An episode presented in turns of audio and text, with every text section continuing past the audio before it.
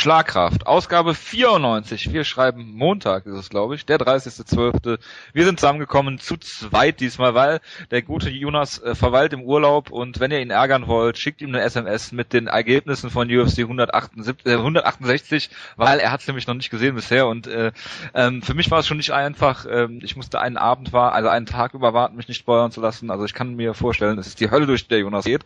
Ähm, aber umso besser, wir sind zu zweit, wir können über mehr reden. Äh, der Jonas nimmt uns nicht viel Zeit weg. Ich begrüße ähm, zu meiner Rechten äh, Wutke. Ich bin sehr enttäuscht, dass du die Ausgabe nicht mit Schlagkraft ist Whiteman begonnen hast und dann noch irgendwo Zeug gelabert hast, der irgendwie Leute dazu bringt, diesen Podcast nie wieder zu hören. Das äh, kommt erst später. Also okay. Weil ähm, es wäre ja blöd von mir, wenn ich das jetzt am Anfang machen würde, weil ähm, die Spannung wäre ja dann raus. Das, und das äh, genau und wir haben einige ähm, einige Sachen hier noch, ähm, die wir äh, zu besprechen haben und wenn ihr dann sofort ähm, abschaltet, dann würdet ihr ganz unsere News-Ecke mit unglaublich viel News heute mitbekommen. äh, wir werden über UFC 168 reden natürlich, wir werden über Good Times Great Memories sprechen, ähm, im letzten Jahr gemacht. Wir werden ähm, über die nächste UFC-Show, die wir alle noch nicht auf dem Schirm haben und zwar wahrscheinlich auch zurecht äh, reden. Äh, es geht um die Year End Awards und da werden wir auch noch drüber reden. Hat der Jonas uns freundlicherweise schon seine Picks zukommen lassen. Wir werden das dann gleich mal so ein bisschen einfließen lassen. Und äh, ja, einfach mal so gucken, wie wir so zurechtkommen. Ähm, ja, hast du noch was zu ergänzen? Ich glaube. Ähm, eigentlich jetzt spontan nicht, außer dass wir natürlich wirklich keine News haben. Also wenn ihr mal wissen wollt, was Jonas eigentlich nur macht für uns, er schaut nach News. Weil er ist ja. ja nur auf Twitter den ganzen Tag unterwegs und dann liest er sich daraus irgendwelche Seiten, irgendwelche amerikanischen News-Seiten, dann ist er fertig. Genau. Mehr tut er eigentlich nicht für uns, also gar nichts eigentlich. gar, gar nichts eigentlich, nein. Also. also macht, er, macht das, er macht dasselbe in diesem Podcast wie für das Cyborg. Eigentlich nichts, aber er hat irgendwie einen Titel. Genau. Und zukünftig wird Schlagkraft auch nur von uns beiden gemacht, wenn ich das so äh, sehe. Aber also, ähm, Potenzial besteht auf jeden Fall, weil eigentlich haben wir die ganze Zeit nur über ihn gelästert. Ich, ich, also das äh, im Vorlauf. Es wird, es wird auch weiter so gehen. Ja klar, er ist ja nicht da und er hat seinen Hater verloren und wir haben gewonnen. Also uns geht's gut. Ja. Wir haben komplett recht gehabt. Also deswegen, wir haben sie auch komplett so gecallt. Genauso. Deswegen gibt's auch keine Kontrameinung zu Silver gegen Whiteman. Die hatten wir ja letzte Woche schon. Aber fangen wir erstmal mit den News an. Und zwar ähm, wurde ich gerade darauf hingewiesen, wir sollen noch kurz über Brock Lesnar reden. Ähm, das machen wir, indem ich habe es dem Woodke schon gesagt. Ähm, ich halte es für wahrscheinlicher, dass der Woodke und ich bei äh, einem UFC-Event jemals auftreten werden in einem Pro-Wrestling-Match mit irgendeiner kranken Stipulation dazu, als das als ist, also finde ich wahrscheinlicher, als dass Brock Lesnar jemals wieder ins Octagon steigt. Man soll natürlich niemals nie sagen, aber ich denke, es geht einfach um äh, ja Gerüchte, die hier gestreut wurden von Pro-Wrestling-Seiten beziehungsweise ähm, es ist halt so, äh, es ging wahrscheinlich um eine Vertragsverhandlung mit der WWE und da will man seinen Marktwert natürlich immer höher hängen, als er eigentlich ist und äh, das kam dann zufällig gerade auch auf und äh, damit halte ich das für beendet und äh, ja. Brock Lesnar hat aktuell ganz andere Probleme. Er kämpft jetzt bei gegen Biggie längst und der will bis fünf kämpfen, nicht bis drei. Das also ganz andere Probleme als die UFC hatte. Gut. Dann. Das war ein Raw-Spoiler. Ich glaube, dafür werde ich ganz schön kritisiert werden. Äh, was heißt bis fünf kämpfen, nicht bis drei?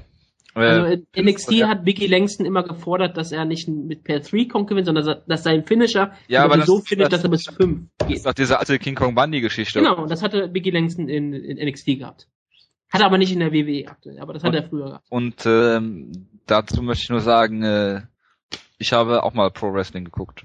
So. Ja, das wirst du doch bald wieder tun. Wir schauen ja bald ähm, die ja. die Bombardier Show. und da gibt es Pro Wrestling Matches. Ja, ich und, ich, und, ich, und ich, ich verlange, also wenn du die Inuki Bombardier Matches nicht gucken willst, okay, kein Problem. Aber ich verlange von dir, wirklich, die Tokyo Dome Show ist am Januar. Ist am Januar, 4. Januar, die New Japan Tokyo Dome Show. Und da gibt es ein Match, Yuji Nagata und Kazushi Sakurabe gegen die Gracie-Brüder, Holz Gracie und Daniel Gracie, in einem Pro Wrestling Match. Und ich verlange, dass du das guckst. Das hört sich auf jeden Fall so an, als würde ich das. Ja, ich guck's mir an. Vielleicht, also das, das verlange ich, dass kommentier, Vielleicht kommentiere es auch live. weißt du, gut, die hätten natürlich auch was. Also die sind ja alle MA-Kämpfer, das passt natürlich. Nachdem ich die IGF-Show live kommentiert habe und dann acht Stunden hochladen werde. Ja, ähm, machen wir weiter mit UFC 168 und äh, ja, ähm. Ist irgendwas passiert? nichts, was mich verwundert hätte, sagen wir mal so. Ähm, mich schon.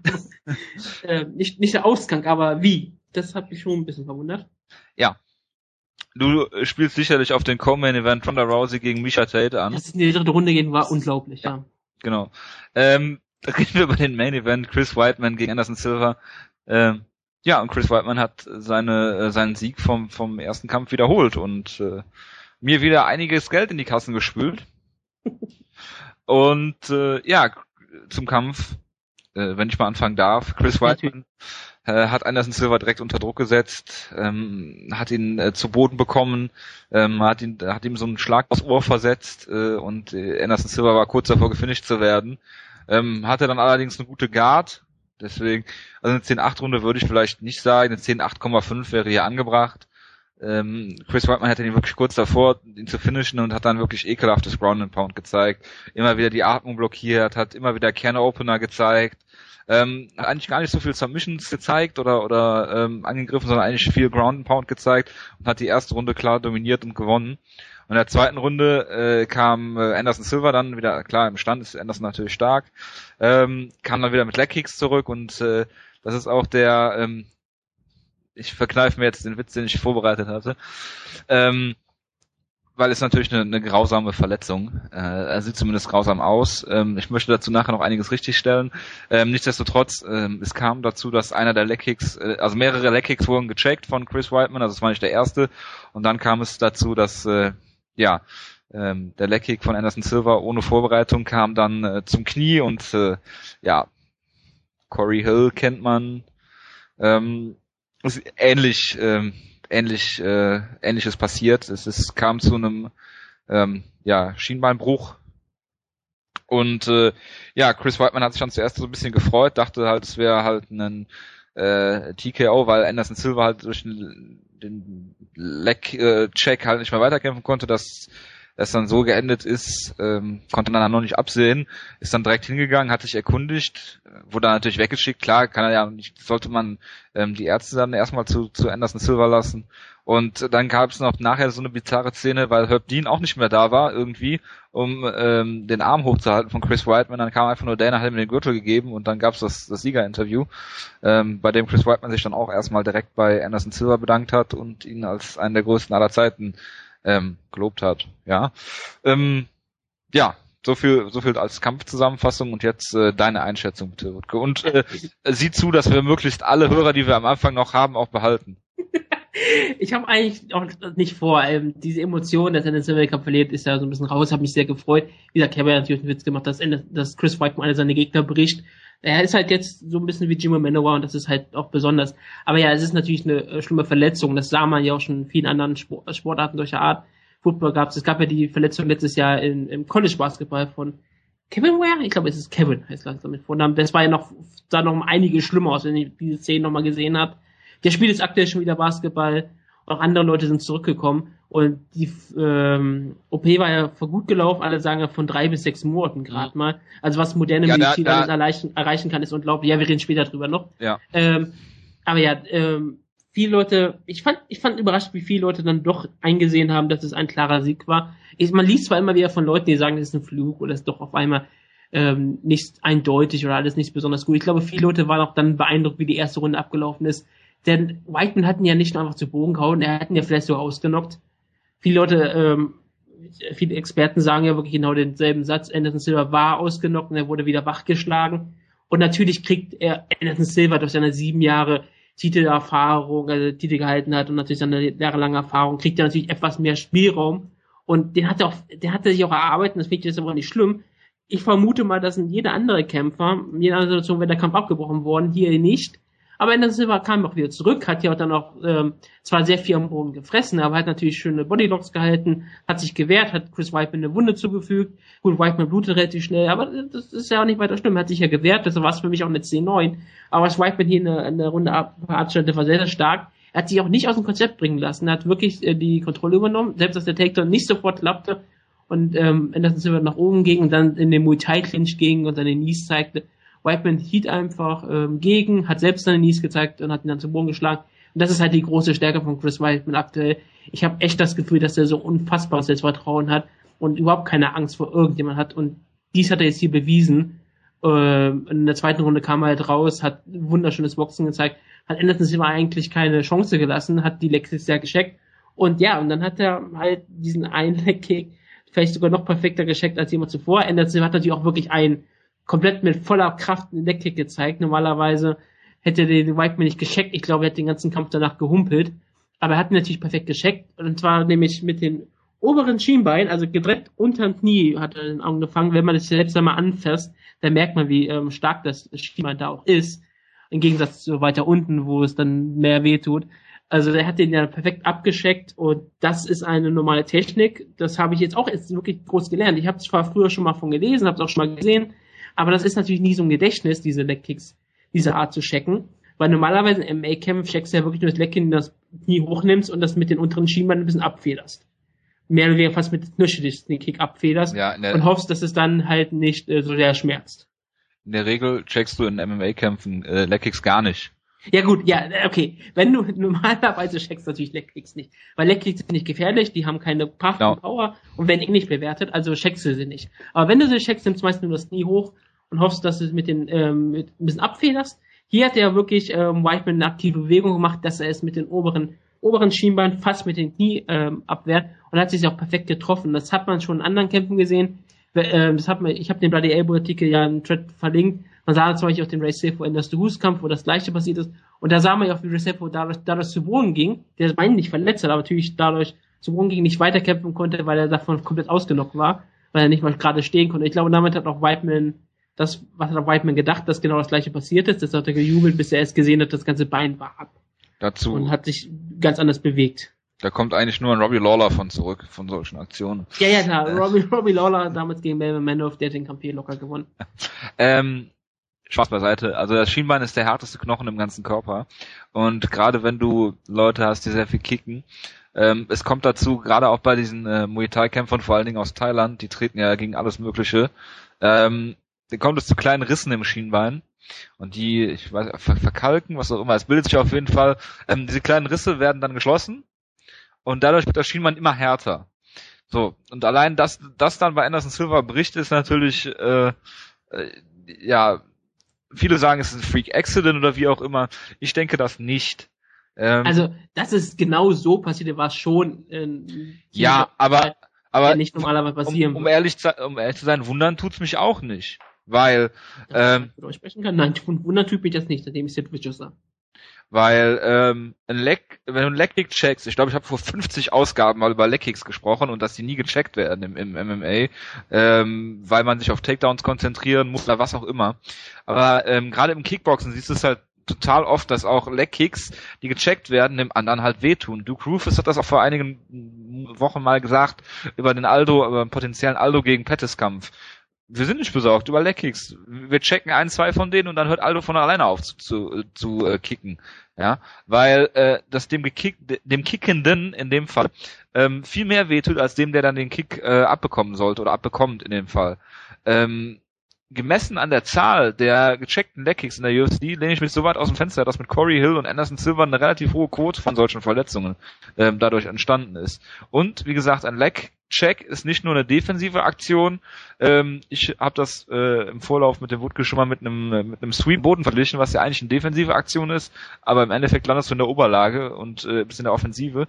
Ähm, anders als wenn du die normale äh, Deckung beim Boxen hast oder so. Ne? Ja, jede Aktion, mit der du Schaden mit Gegner zufügst, ist auch eine offensive Aktion. Hm. Wie gesagt, und deswegen ähm, war das einfach super gemacht von Chris Whiteman. Ähm, Joe Rogan hat das auch ganz schön gesagt. Das erste, was John Danaher, der eigentlich ja der, der Jiu-Jitsu-Trainer von Chris Whiteman ist, äh, zu ihm gesagt hat, nach dem ersten Sieg gegen Anderson Silva ist, ähm, du hast jemanden äh, wie Chris Whiteman, der hat den Kampf gegen Anderson Silva gewonnen. Das erste, was er sagt, ist, ja, ich war nicht zufrieden, wie er die Leckigs äh, gecheckt hat, beziehungsweise wie er mit denen umgegangen ist, dass sie einfach gefressen hat.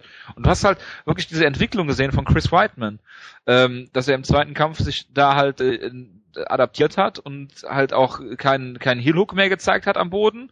Ähm, Gut, ich glaube nicht mal, dass er die Chance dazu gehabt hat, weil er hat Nein, nein aber er, er, hat jetzt. Aber er hätte es auch nicht gemacht. Ja, er hat, er hat nicht äh, für Submissions gearbeitet und hat ihn da outstehen lassen, sondern er hat die, die Runde gewonnen und hat äh, wunderbares Ground and Pound gezeigt, wie gesagt, mit Can Openern, mit, ja, klar, er hat, er mit Elbows und allem möglichen. Also er ja. hat eigentlich nur versucht, von Anderson Silva den Kopf abzureißen mit den ja. Can Openers. Also ich fand das sehr großartig. Ich habe es ja mal bei äh, Vinny Magalhaes gesehen. Ich, wie heißt die Liga nochmal? Was? KSW? KSW? Ich weiß gar nicht. Wo er damit ja auch gewonnen hat, einen Kampf. Deshalb, äh, es ist gar nicht mehr unwahrscheinlich, dass Chris Whiteface auch ähnliches versucht hat. Auf jeden Fall, das ist auf jeden Fall total unangenehm. Auch eine Taktik, auch eine Technik, die nicht ähm, häufig genug eingesetzt wird. Die kennen Openers gerade mit Leuten, die am Boden relativ gefährlich sind Und wenn du selbst großes Vertrauen in deine Submissions hast, dann ist es eine sehr, sehr gute offensive Aktion. Weil ja. damit kannst du nicht einfach ruhig liegen bleiben und hoffen, ähm, dass der Gegner ähm, in blöde Armbar läuft oder dass du einfach nur ihn am Boden hältst oder was auch immer. Weil der ganze, der ganze so ein Druck auf deinen Nacken ist. Ich glaube, das muss unfassbar unangenehm sein. Ja. Wo ich auch wirklich immer denke, okay, ich habe wirklich irgendwann Angst, dass Whiteman auf den Kopf einfach abreißt und mal gucken, wie das dann aussieht.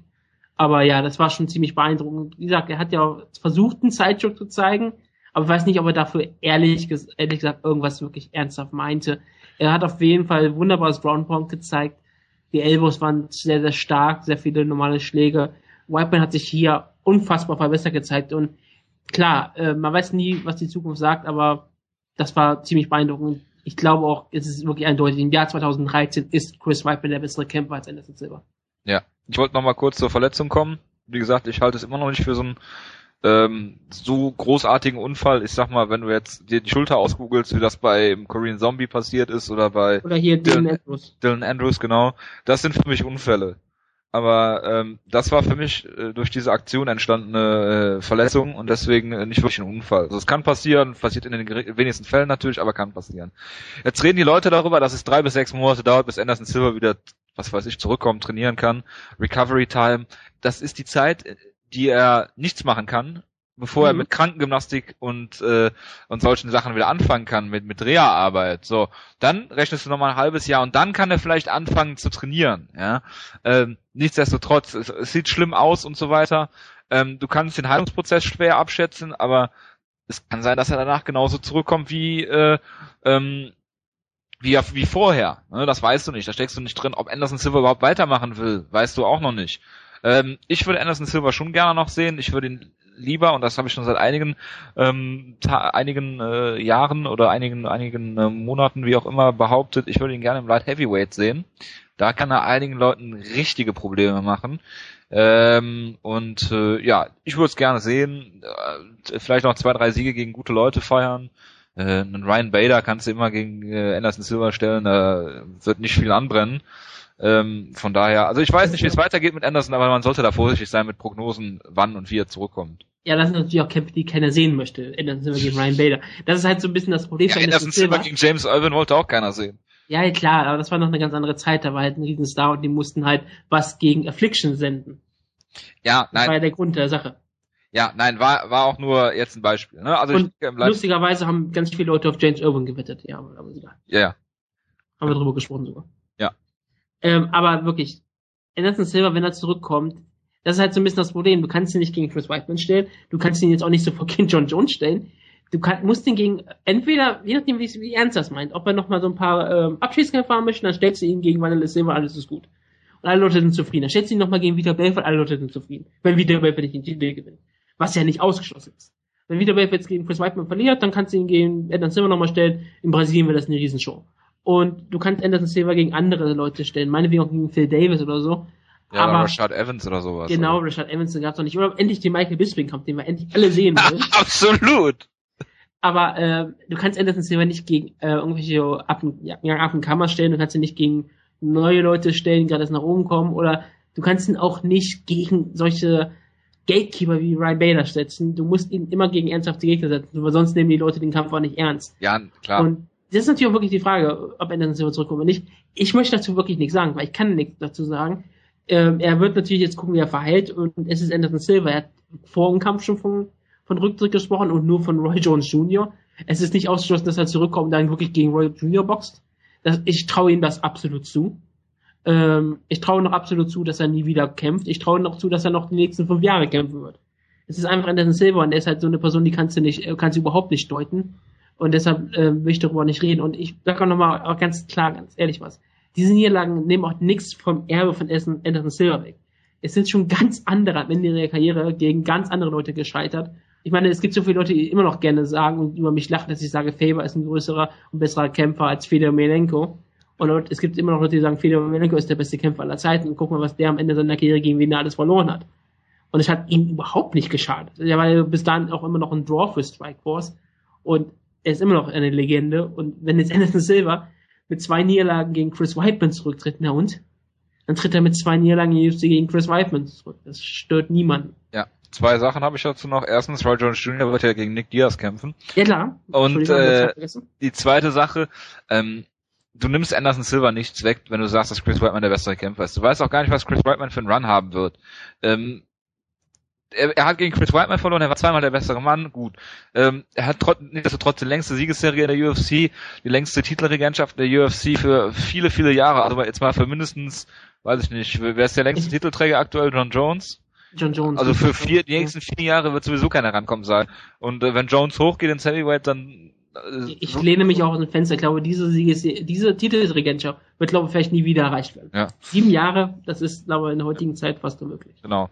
Ähm, und du nimmst Anderson Silva da nichts weg, wenn du sagst, dass Chris Whiteman der bessere Mann ist. So. Du nimmst Chris Whiteman allerdings was weg, wenn du sagst, Anderson Silva ist der bessere Kämpfer, Anderson Silva äh, wird ihn beim dritten Mal schlagen. Anderson Silva äh, ist, äh, hat eine Aura, die Chris Whiteman niemals erreichen wird. Ja, so what? Hat Chris Whiteman den Anspruch, das zu tun? Nein. Hat Chris Whiteman irgendwas gesagt in die Richtung? Nein. Chris Whiteman hat Anderson Silva zweimal klar besiegt. Was, was will, was will Chris Whiteman noch machen? Und du musst nicht jeden Kämpfer sofort mit dem vielleicht besten Kämpfer aller Zeiten vergleichen. Nee. Nicht jeder Schwergewicht-Champion in Boxen ist sofort der nächste Muhammad Ali gewesen. Genau. Und es ist auch eine ganz andere Ausgangssituation als beispielsweise Matt Sarah gegen äh, GSP. Also das sind ja Vergleiche, die hinken. Ähm, Klar, G Matt Sarah war immer nur ein Journeyman und Gatekeeper. Chris genau. ist unbesiegt und ein absoluter ja. Topmann. Und ist noch nicht einem seiner Kämpfe bisher irgendwie in Gefahr geraten. Ja. Ähm, das bleibt abzuwarten. Und er hat Anderson Silva zweimal klar besiegt und äh, gucke sich mal den Rückkampf GSP gegen Metzera an. Äh, also das ist ein Vergleich, den, den lasse ich dann nicht gelten. Das ist eine neue Zeit und wer weiß, vielleicht wird Chris Whiteman ja mal einen äh, Draw. Steckt man nicht drin. Ich glaube es zwar nicht wirklich.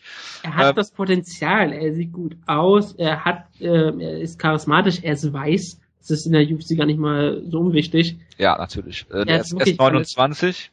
29 gerade, ich meine, dieser Effekt, dass er weiß ist, das klingt jetzt wirklich widerlich und schlimm, aber schaut mal so wirklich in die Divisions rein, gerade so in diese ehemaligen Money Divisions, da ist kein Velasquez Champion, da ist John Jones Champion und da brauchen sie, äh, UFC braucht ja irgendwie, weil die meisten UFC-Fans werden ja immer gesagt, das sind die weißen Amerikaner, die Hillbillies, die Idioten. Und ja, die brauchen auch jemanden, mit dem sie identifizieren kann es klingt zwar schlimm und brutal, aber es ist mit Sicherheit nicht das Schlimmste, was du hier on oder auf Erbe mittlerweile Niemals gesagt, gesagt habe. Ähm, aber da der Jonas die Show nicht schneiden kann und jetzt wahrscheinlich kreidebleich ist es und ist, Gänsehaut es hat. Es ist ein Faktor. Es ist halt einfach so. Ja, es ist ein Faktor, aber es ist jetzt nicht der Faktor. Nein, natürlich nicht. Aber früher hat man, GSP wurde auch dafür gefeiert, dass er Französisch sprechen kann. Kanadier ist dafür, aber dieses ganze Publikum da abgreifen kann, was sonst niemand abgreifen kann. Das ist richtig.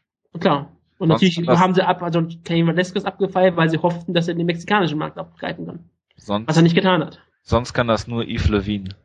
Also Französisch reden und den Markt abgreifen. Ja, in der ganzen UFC kann sonst nur Yves Levine Französisch reden. Top Draw. Top Draw. Ja. Ähm, noch mit Latze, er sieht auch fast so aus wie GSP. fast. ja. ähm, Akzent. Ja, genau. Aber Patrick Cote hat ja auch so einen geilen Akzent. Ist auch, äh, vielleicht ist Patrick O'Day der nächste GSP. Er ist auch ein Welterweight, vielleicht kommt er noch hoch. Und er, er kommt jetzt mit Tough hoch gegen, äh, ich glaube, Kyle Noak, ne? Er ist unglaublich, also vielleicht wird er ein Riesenstar. Hätte ihn doch ein Team stärker aufnehmen sollen. Egal, ob es verboten ist oder nicht. Genau, da, für den ist die Ausnahme. Absolut. Ehren, Ehrenmitglied. Ich ziehe den Joker. Patrick O'Day. Ja, Patrick O'Day Joker. Patrick O'Day. Äh, Und Patrick O'Day hat sich gegen Anderson mal ein Bein verletzt. Unfassbar, ne? da schließt sich der Kreis. Und äh, Patrick Cote, Kyle Noak und dann äh, kann er ja im Prinzip fast schon die Nachfolge antreten äh, von äh, GSP im Welterweight. Sag ich ja. Also Patrick, Schlagkraft-Lock dieses Jahr, Patrick Cote ist der neue GSP. Genau. Ähm, ja, jetzt wird es den Kampf geben, Chris Whiteman gegen ähm, Vitor Belfort. Ähm, Jetzt ist die Frage, wo, wo wird das stattfinden? Wenn es in Brasilien stattfindet, würde ich Chris Weidman nicht den Hauch einer Chance geben. Ähm, weil er da. Ich, glaub, trainieren, ja. ich glaube, äh, nein, nicht deswegen. Nein, äh, ich denke, der äh, Gameplan für Chris Whiteman wird gegen Vitor Belfort sein, ohne da viel vorwegzunehmen, äh, ihn zu Boden zu nehmen und da zu kontrollieren und äh, entweder per Ground and Pound oder per Submission zu besiegen. Äh, und äh, ich, ich meine, am Plan wäre eigentlich das TRT zu kontaminieren. oder das. Äh, und die Sache ist halt die, äh, in Brasilien hat, äh, ich glaube, Rumble Johnson war es gegen äh, Vitor, innerhalb von äh, vier Minuten drei Takedowns gehabt und es wurde, wurde dreimal wieder aufgestellt. Äh, und von daher warten wir mal ab. Also diese, allein diese ekelhaften Boos habe ich schon keine Lust drauf. Aber ich hoffe mal, dass die UFC und ich denke mal, dass die UFC auch so sein wird und sagen wird, wir machen, lassen den, den Kampf in Las Vegas stattfinden, um ihn American Hero Chris Whiteman da weiter aufzubauen. Oder um wenigstens wieder bei etwa entgegenzukommen, Texas, Tennessee oder Louisiana. genau. Ja, ja, hier aus dem äh, äh, Dings da, Yum, Yum Center in äh, Kentucky. Internationale Gewässer. Genau. auf so einem Bootstadt. Genau, auf so einem, auf so einem Flugzeugträger. Ja, amerikanischen Flugzeugträger, Fight for the Troops. Ist ja, von der USS äh, Theodore Roosevelt. Das wäre großartig. Ja. Wäre mal was ganz Besonderes, also das wäre mal ein toller Event. Absolut. Das war was Neues. Ja. The Troops 4. Da kann auch dann wirklich Ronda Rousey gegen Brian Carey stattfinden. genau, weil er keine Commission ist, ne? In genau, sie macht das einfach und dann fertig. ja. Machen wir mal weiter und reden über den Co-Main-Event, dem Kampf, dem viele viel mehr entgegengefiebert haben, auch aus welchen Gründen auch immer, ähm, als dem Main-Event, und zwar ist das Ronda Rousey gegen Misha Tate und der Kampf endete per Armbar, ähm, so viel nicht überraschend. Und äh, äh, ja, genau. Und äh, aber allerdings erst in der dritten Runde. Und äh, ja, das war schon eine kleine Überraschung, aber viele geben Misha Tate jetzt ähm, viele äh, viel Lob, sie hätte sie hätte äh, Ronda Rousey einen guten Kampf geliefert und so weiter und so weiter. Ich fand Misha Tate hatte ja fast den dümmsten Gameplan, den ich je gesehen habe, äh, weil Misha Tate hat versucht Ronda Rousey zu Boden zu nehmen mit Double Leg Takedown, ist bei jedem Double Leg Takedown glaube ich umgedreht worden. Ähm, das liegt natürlich an äh, äh, dem Judo-Hintergrund von, von Ronda Rousey, dass äh, Misha da überhaupt keinen Zugriff bekommen hat und hat sich dann nach jedem Takedown in äh, ja der Guard, schlimmstenfalls Side Control, äh, wurde zwischendurch auch gemountet, wiedergefunden.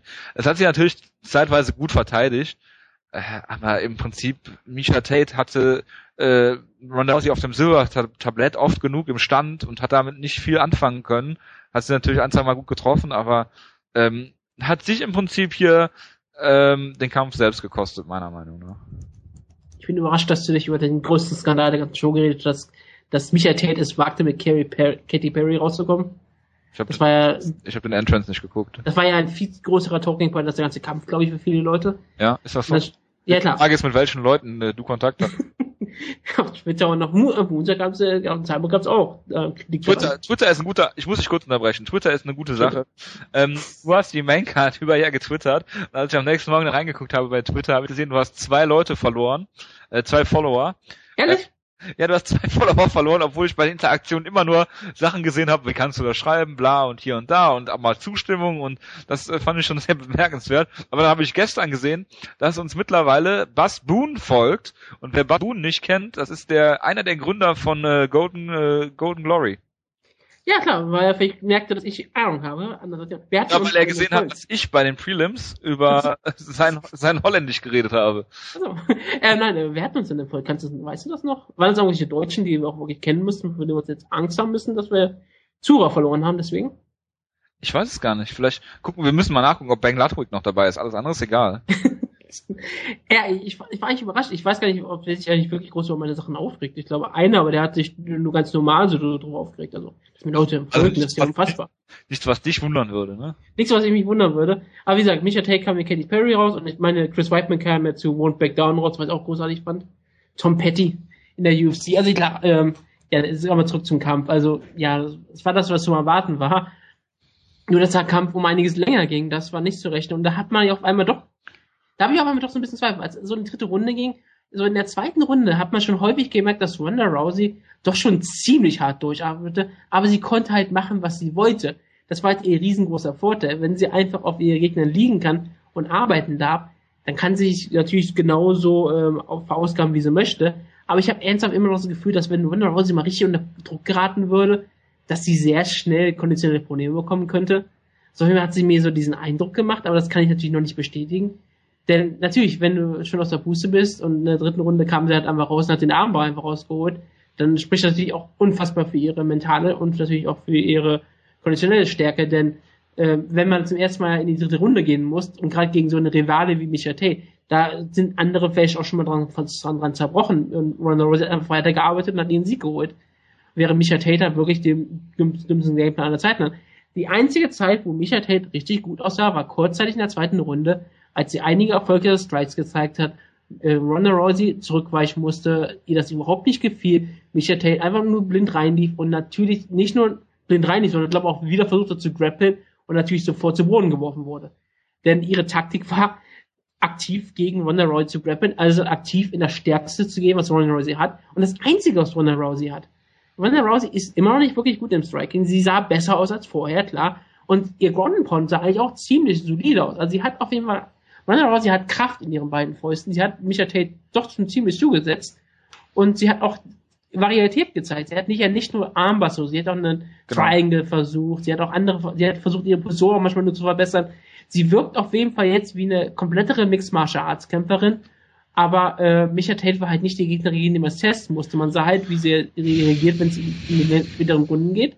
Ich mache mir immer noch, wie gesagt, ein bisschen Sorgen, Ronda Rousey, ob sie wirklich die Kondition dafür hat. Aber die Sache ist natürlich auch, du musst natürlich Ronda Rousey dann auch unter Druck setzen. Das wird nicht einfach sein, denn um sie unter Druck zu setzen, musst du, äh, darfst du niemals in ihren Grappling-Match mit ihr gehen, weil außer du bist eine bessere Judokarin als sie, was unwahrscheinlich ist, oder eine bessere Wrestlerin als sie, was auch, glaube ich, nicht so einfach ist, weil da muss es schon wirklich ziemlich, ziemlich gut sein. Da wird man sehen, ob da jemand Ronda Rousey überhaupt stoppen kann. Sie kann mit ihrer Athletik, mit ihrer Technik sehr vielen Leuten gefährlich werden. Es war nicht die beste Armbar, technisch gesehen war es wirklich nicht die beste. Und das sagen sehr viele Leute, aber es ist egal, weil sie kriegt sie einfach und wenn sie sie kriegt, ist sie immer im Recht. Und Ronda Rousey ist dahingehend ziemlich beeindruckend und ich muss da immer meinen Hut vorziehen. Du forderst also, dass die holländische Judokerin Edith Bosch äh, als nächste gegen Ronda Rousey antritt. Das, weil du das habe ich eine, eigentlich genauso formuliert, ja. Eine äh, bessere Judokerin als sie, äh, wo wir dann auch wieder über die Holländer reden in dieser Ausgabe. Äh, ist das da, ist das das Ziel Edith Bosch gegen äh, äh, Ronda Rousey als nächstes? Wir haben ja auch bald erstmal ein Duell gegen eine Ringerin, was natürlich nicht das gleiche ist. Das, äh, ist immer, das hat mir auch viele Leute nochmal gesagt. Die kämpft ja als nächstes gegen Sarah McMahon, was ein ziemlich geiler Kampf ist, auf das ich mich freue. Nur muss man natürlich sehen, in MA würde man immer sagen, ja, ein olympischer äh, Medaillist, in Silbermedaillist im Ringen ist besser als ein olympischer Judoka, äh, Bronzemedaillist im Judo, also das habe ich ja klar gesagt. Natürlich würde der Ringer im MMA wahrscheinlich den Vorteil haben, wenn alles sonst gleich ist, wenn sie sonst nur den Ring und Judo als äh, äh, einzige Stärken haben. Aber es ist ähm, Frauen, ein Fra äh, Frauenring war damals zum ersten Mal olympisch, also es war eine ganz kleinere Division mit weniger ähm, Gegnerinnen und auch weniger äh, Tiefe, während Frauenjudo halt schon seit Mitte der 80er olympisch ist und damit auch schon sehr viel mehr Erfahrung und sehr viel mehr Tiefe hat. Deshalb wird da auch Ronda Rousey wahrscheinlich den größeren Vorteil haben. Aber es wird natürlich spannend sein, was Sarah Mangan zeigen kann, weil ich habe immer noch großes Vertrauen, wenn jemand eine Takedowns von ihr stoppen kann, die Takedowns, dann ist es eine Ringerin und ich glaube, es im Moment wäre gut genug, aber darauf kommen wir später noch zu sprechen. Äh, genau richtig. Und äh, ja, wie gesagt, ähm, was du schon gesagt hast, also Ronda Rousey hat mehr mehr probiert als eben nur diese Armbars. Äh, aber wirklich in Gefahr war Ronda Rousey eigentlich nie in dem Kampf. Und ich fand den Kampf auch, ähm, auch wenn ich da jetzt vielleicht Heat für bekommen will, werde, äh, relativ langweilig, weil äh, zu eindeutig. Ja, weil er zu eindeutig war, klar. Also und es gab ja nicht mal so einen Knockdown wie bei Gabriel und Diego Sanchez. Nee, nee, also, ja, du hast auch nie das Gefühl gehabt, dass, dass Misha Tate irgendeine Chance hat, auch wenn der Kampf jetzt länger ging. Du hattest diesen ganz, äh, diesen, äh, ich weiß, es war ein Reverse Triangle, den Ronda Rousey ganz lange drin hatte, wo, wo es auch schon eng war für Misha vielleicht. Ähm, also haben wir in der zweiten Runde auch, wo eigentlich genau. alle dachten, der Kampf ist vorbei und dann kam Tate wunderbar raus. Also defensiv war Tate eigentlich wunderbar. Also sie hat sehr viel Gutes abgewehrt, sie hat immer noch gezeigt, dass sie im Kampf ist, aber sie war halt chancenlos und war halt in der totalen Defensive. Und wenn sie mal Offensive zeigen konnte, wie zum Beispiel wirklich das Strike in der zweiten Runde, dann hat sie halt alles dafür gemacht, dass der Kampf wieder zu Boden geht. Micha Tate hat, glaube ich, fast alles dafür gemacht, den Kampf zu verlieren. Darf und das ich? spricht dann einfach mal gegen ihre Ecke, die keinen guten Gameplan formulierte. Genau. Darf ich jetzt auch was sagen? Nein. Du unterbrichst mich hier nonstop. Das ist ja furchtbar. Du hast eine Pause gemacht, da sprich ich immer rein. Ich habe geatmet. Ja. Äh, es ist so, dass äh, Misha äh, Tate, wie, wie, wie wir schon gesagt haben, keine Chance hatte. Aber ein, zwei Mal hatte ich, äh, habe ich das Gefühl gehabt, für mich jetzt, also nicht, dass Misha irgendwie die Oberhand gewinnt, aber wenn man mit Ronda Rousey strikt, lässt Ronda Rousey sich auf wilde Striking-Duelle ein. Also nicht, dass sie dann erkennt, okay, ich mach das nicht, weil das ist dumm von mir, sondern ich strike dann halt mal ein bisschen mit und auch dieses variablere Grappling. Äh, ich denke mal, sie will damit auch zeigen, dass sie halt eine komplette Mixed Martial Arts Kämpferin ist und mehr kann als nur Judo Takedowns und und äh, Armbars. Ähm, ich will Ronda Rousey nichts wegnehmen. Sie hat den Kampf klar dominiert und klar gewonnen. Die Frage ist halt auch, Micha Tate, ist sie jetzt so die Herausforderin? Ich meine, sie hat den UFC-Rekord jetzt von 0 und 2. Hat, drei Niederlagen in den letzten vier Kämpfen. Genau, drei Niederlagen in den letzten vier Kämpfen. Also äh, Misha Tate ist äh, weil ich würde Misha Tate mal gegen jemand anders sehen als als Kat Zingano oder eine Ronda Rousey, vielleicht gegen ähm, Liz Camouche ist vielleicht auch noch eine Nummer zu hoch. Vielleicht mal gegen gegen irgendwen, äh, gegen so einen Up-and-Comer. Ich meine, Sarah McMahon durfte gegen äh, Sheila Gaff antreten zum Beispiel. Ähm, irgendwas von von von dem Niveau jetzt oder vielleicht äh, äh, Jermaine Durandamy oder irgendwie sowas, wo sie halt relativ klar gewinnen kann, einfach damit sie mal einen Sieg hat und noch länger glaub, glaubwürdig ist. Während Ronda Rousey, du hast schon gesagt, kämpft jetzt gegen Sarah McMahon. Ähm, die UFC oder Dana White hat äh, die Reporter so ein bisschen auf eine falsche Fährte geführt und gesagt äh, unter der Woche, dass äh, Kat Zingano auf jeden Fall den nächsten Shot bekommt. Dann hatten sie jetzt schon die Poster gedruckt und alles mögliche für UFC 170. Ist ja auch ganz interessant. Dann haben im Vorfeld wahrscheinlich Rashad Evans und äh, äh, Rashad Evans und Daniel Cormier erstmal einen äh, Drei-Runden-Kampf unterzeichnen, ne, weil sie ja äh, eigentlich als Main Event geführt worden bis dato für UFC 170, aber ähm, äh, die UFC halt damit gerechnet, dass Ronda gewinnt. Wenn das natürlich schief geht, dann äh, stehen sie natürlich dumm da. Ähm, nichtsdestotrotz, äh, Sarah McMahon, du hast gerade schon gesagt, ist eine olympische äh, Silbermedaillengewinnerin im Ringen für mich ist der Gameplan gegen Ronda Rousey mehr halt so eine Sprawl and Brawl Geschichte, als äh, wirklich aktiv Takedowns zu zeigen, sondern halt einfach diese zu stoppen, nicht in den Clinch zu kommen und aus der Distanz zu kämpfen. Ich kann Sarah McMahon schlecht beurteilen im Striking, das kannst du vermutlich oh. besser. Ja, sie hat auch schon ja wirklich einen Sprawl and Brawl Kampf gehabt, einen ziemlich einen guten mit Shayna Baszler, wo es sehr viele Leute gibt, die gesagt haben, Shayna Baszler hat den Kampf eigentlich gewonnen. Auf jeden Fall war es ein ziemlich unterhaltsamer Kampf. Also wenn man wirklich mal einen Kampf von Sarah McMahon sehen möchte, und möchte auch unterhalten werden, weil ihr Kampf gegen Sheila Gaff war jetzt nun nicht so spannend und nee, nee, nur, Minu gegen nur vier Minuten war total eindeutig, weil Gaff einfach nicht intelligent kämpfte. Aber Sheila Baszler war ein toller Kampf, war viele, viele Leute so ein Kampf des Jahres in 2012 letztes Jahr. Und sie hat auch gezeigt, dass sie schon solides Striking hat, gute Takedowns, aber noch Probleme. Sie hat sich noch nicht so perfekt ins Mixed Martial Arts adaptiert. Das ist so ein bisschen das größere Problem für sie. Ist halt wahrscheinlich auch so wie diese, diese ähm, Ringer halt, die typischerweise dann irgendwann anfangen zu striken und das halt sehr also es dauert halt seine Zeit, ne? Ich meine, du hast es sogar bei einem Ken Velasquez gesehen, der jetzt gutes Striking hat, ist von äh, Jack Kongo zum Beispiel outstriked worden oder äh, einen Josh Koscheck hat er auch lange für gebraucht, aber ich finde es halt einfach schade, dass sie dieses Jahr nur einen Kampf hatte. Ich glaube, sie war sie gebuckt für einen anderen Kampf noch und war dann verletzt? Ja, sie war, hat sich doch einmal, war doch einmal von den Kämpfen runter weil Leute nicht wussten, warum und er hat ja noch nie gesagt, warum sie von den Kämpfen runterging. Okay. Sollte doch gegen ähm, Sarah Kaufman kämpfen. Ja, ja, genau, stimmt. Weil er dann irgendwann dachten, sie ist schwanger oder so. Aha. Was dann nix, wie man nichts draus wurde. Ja. Gut, dann äh, warten wir mal ab. Äh, es ist immer ziemlich äh, beeindruckend, dass Ronda Rousey nach nur acht Wochen wieder kämpfen wird. Ich glaube nicht mal acht Wochen, irgendwie sieben Wochen ja. oder sonst nur so mal sein. Weil ja sehr viel damit kokettiert wurde äh, von einigen Seiten, dass es vielleicht ein letzter Kampf ist, ne? weil ich meine, sie verdient jetzt mit, ihren, mit ihrer Filmemacherei einiges an Geld und ist auch so ein bisschen das UFC-Gesicht, gerade was äh, Frauen-MMA angeht und von daher ähm, habe mich echt auch gewundert, dass dieser Zeitpunkt dann schon so schnell feststand. Ich meine, man muss das ja schon vor dem vor dem Kampf quasi eingefädelt haben mit dem Management. Man, die Aussage, die zum Beispiel Dave Messer gesagt hat, was, was der alles da gehört hat, war ganz relativ klar.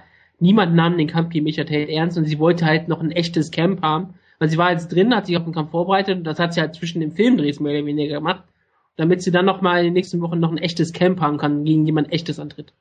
Also ich glaube, niemand nahm wirklich die Micha Tate Herausforderung ernsthaft ernst.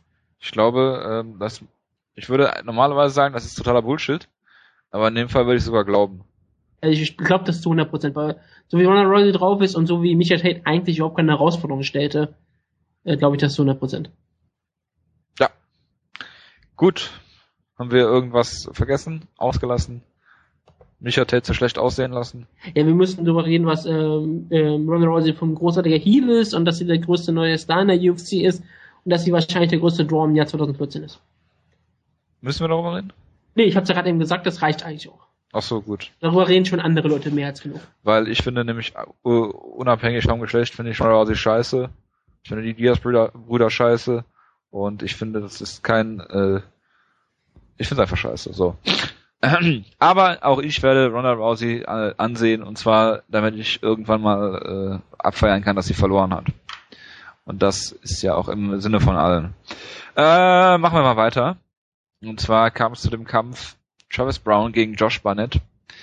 Und äh, ja, Josh Barnett äh, hatte in letzter Zeit einen Finisher, und zwar war es der Arm Triangle Choke. Und Travis Brown äh, zeigt jetzt das, das Finish, was er auch gegen Gabriel Gonzaga gezeigt hat. Und zwar hat der Josh Barnett ausgenockt am Käfig, als der einen äh, ja, Double Leg Takedown versucht hat am Käfig und äh, ja, hat äh, dann einige Elbows kassiert von Travis Brown, ist dann ausgenockt worden, Wutke. Ich wollte mal dir den Vorzug Du hast ja was Schönes erwähnt, was Josh Barnett falsch beim Double Leg Takedown macht. Das wolltest du bestimmt mal klar auflegen. Ach so, das äh, kann ich, äh, was ich dir vorher gesagt habe. Ja, das, ja, klar, kann, das kann ich natürlich auch machen. Also es gab vor allem. Ich habe sicher aber als Kredit dafür bekommen, deshalb wollte ich dir das überlassen. Ach, das ist sehr nett von dir, wo du sonst immer alle meine Sachen über. Ah, nee, das ist der Jonas, ne? Das ist Jonas. Das ist der Jonas, der alle Sachen übernimmt und dann als äh, aus Copyright-Gründen dann einfach äh, vernachlässigt, dass es von mir ist. Äh, es ist so, ähm, Josh Barnett hat äh, einen Takedown versucht am Käfig und Problem ist halt, äh, wenn du weißt, dass jemand äh, entweder Uppercuts zeigt oder ähm, diese Elbows hat, wie, wie äh, Travis Brown das gegen Gabriel Gonzaga schon gezeigt hat, dann musst du halt versuchen, dass du beim Takedown deinen Kopf in seine Brust oder in den Bauch rammst. Ne?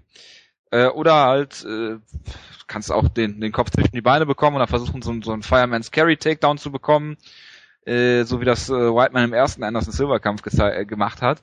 Ähm, das kannst du, das musst du probieren, weil sonst ist halt die Gefahr, dass du dann, wenn du den Kopf neben dem Körper hast, dass halt eben genau das passiert.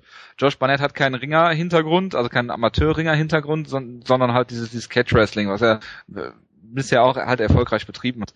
Ähm, die Sache ist halt die, wie gesagt, wenn du die, wenn du die, den Kopf auf der Brust oder auf dem Bauch deines Gegners hast, dann kriegt der äh, keinen Uppercut hin, der kriegt keine Elbows hin und vor allen Dingen, der, der, damals, als ich glaube Rashad Evans war es, der es erklärt hat. Rashad Evans war's. Ähm, vor allen Dingen, das macht man eigentlich, um Guillotines zu vermeiden. Damit du nicht direkt äh, quasi in der Achselhöhle vom Gegner bist und der dann sich einfach nur noch nach hinten fallen lassen muss für eine Guillotine.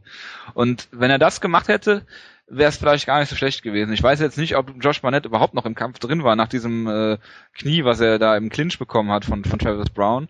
Von daher ähm, das ist der, der, der technische Fehler, den ich Josh Barnett vorwerfe. Sonst kann ich Josh Barnett eigentlich nicht viel vorwerfen, weil er hat das gemacht, was, was er machen musste. Und er hat halt einfach gegen den besseren Mann verloren. Und ja, jetzt ist Travis Brown auf dem Weg äh, zu einem äh, mindestens Eliminator-Kampf gegen äh, Fabricio Verdum. Ja, also es ist wie gesagt auch keine Schande, weil das musste Josh Barnett halt so versuchen.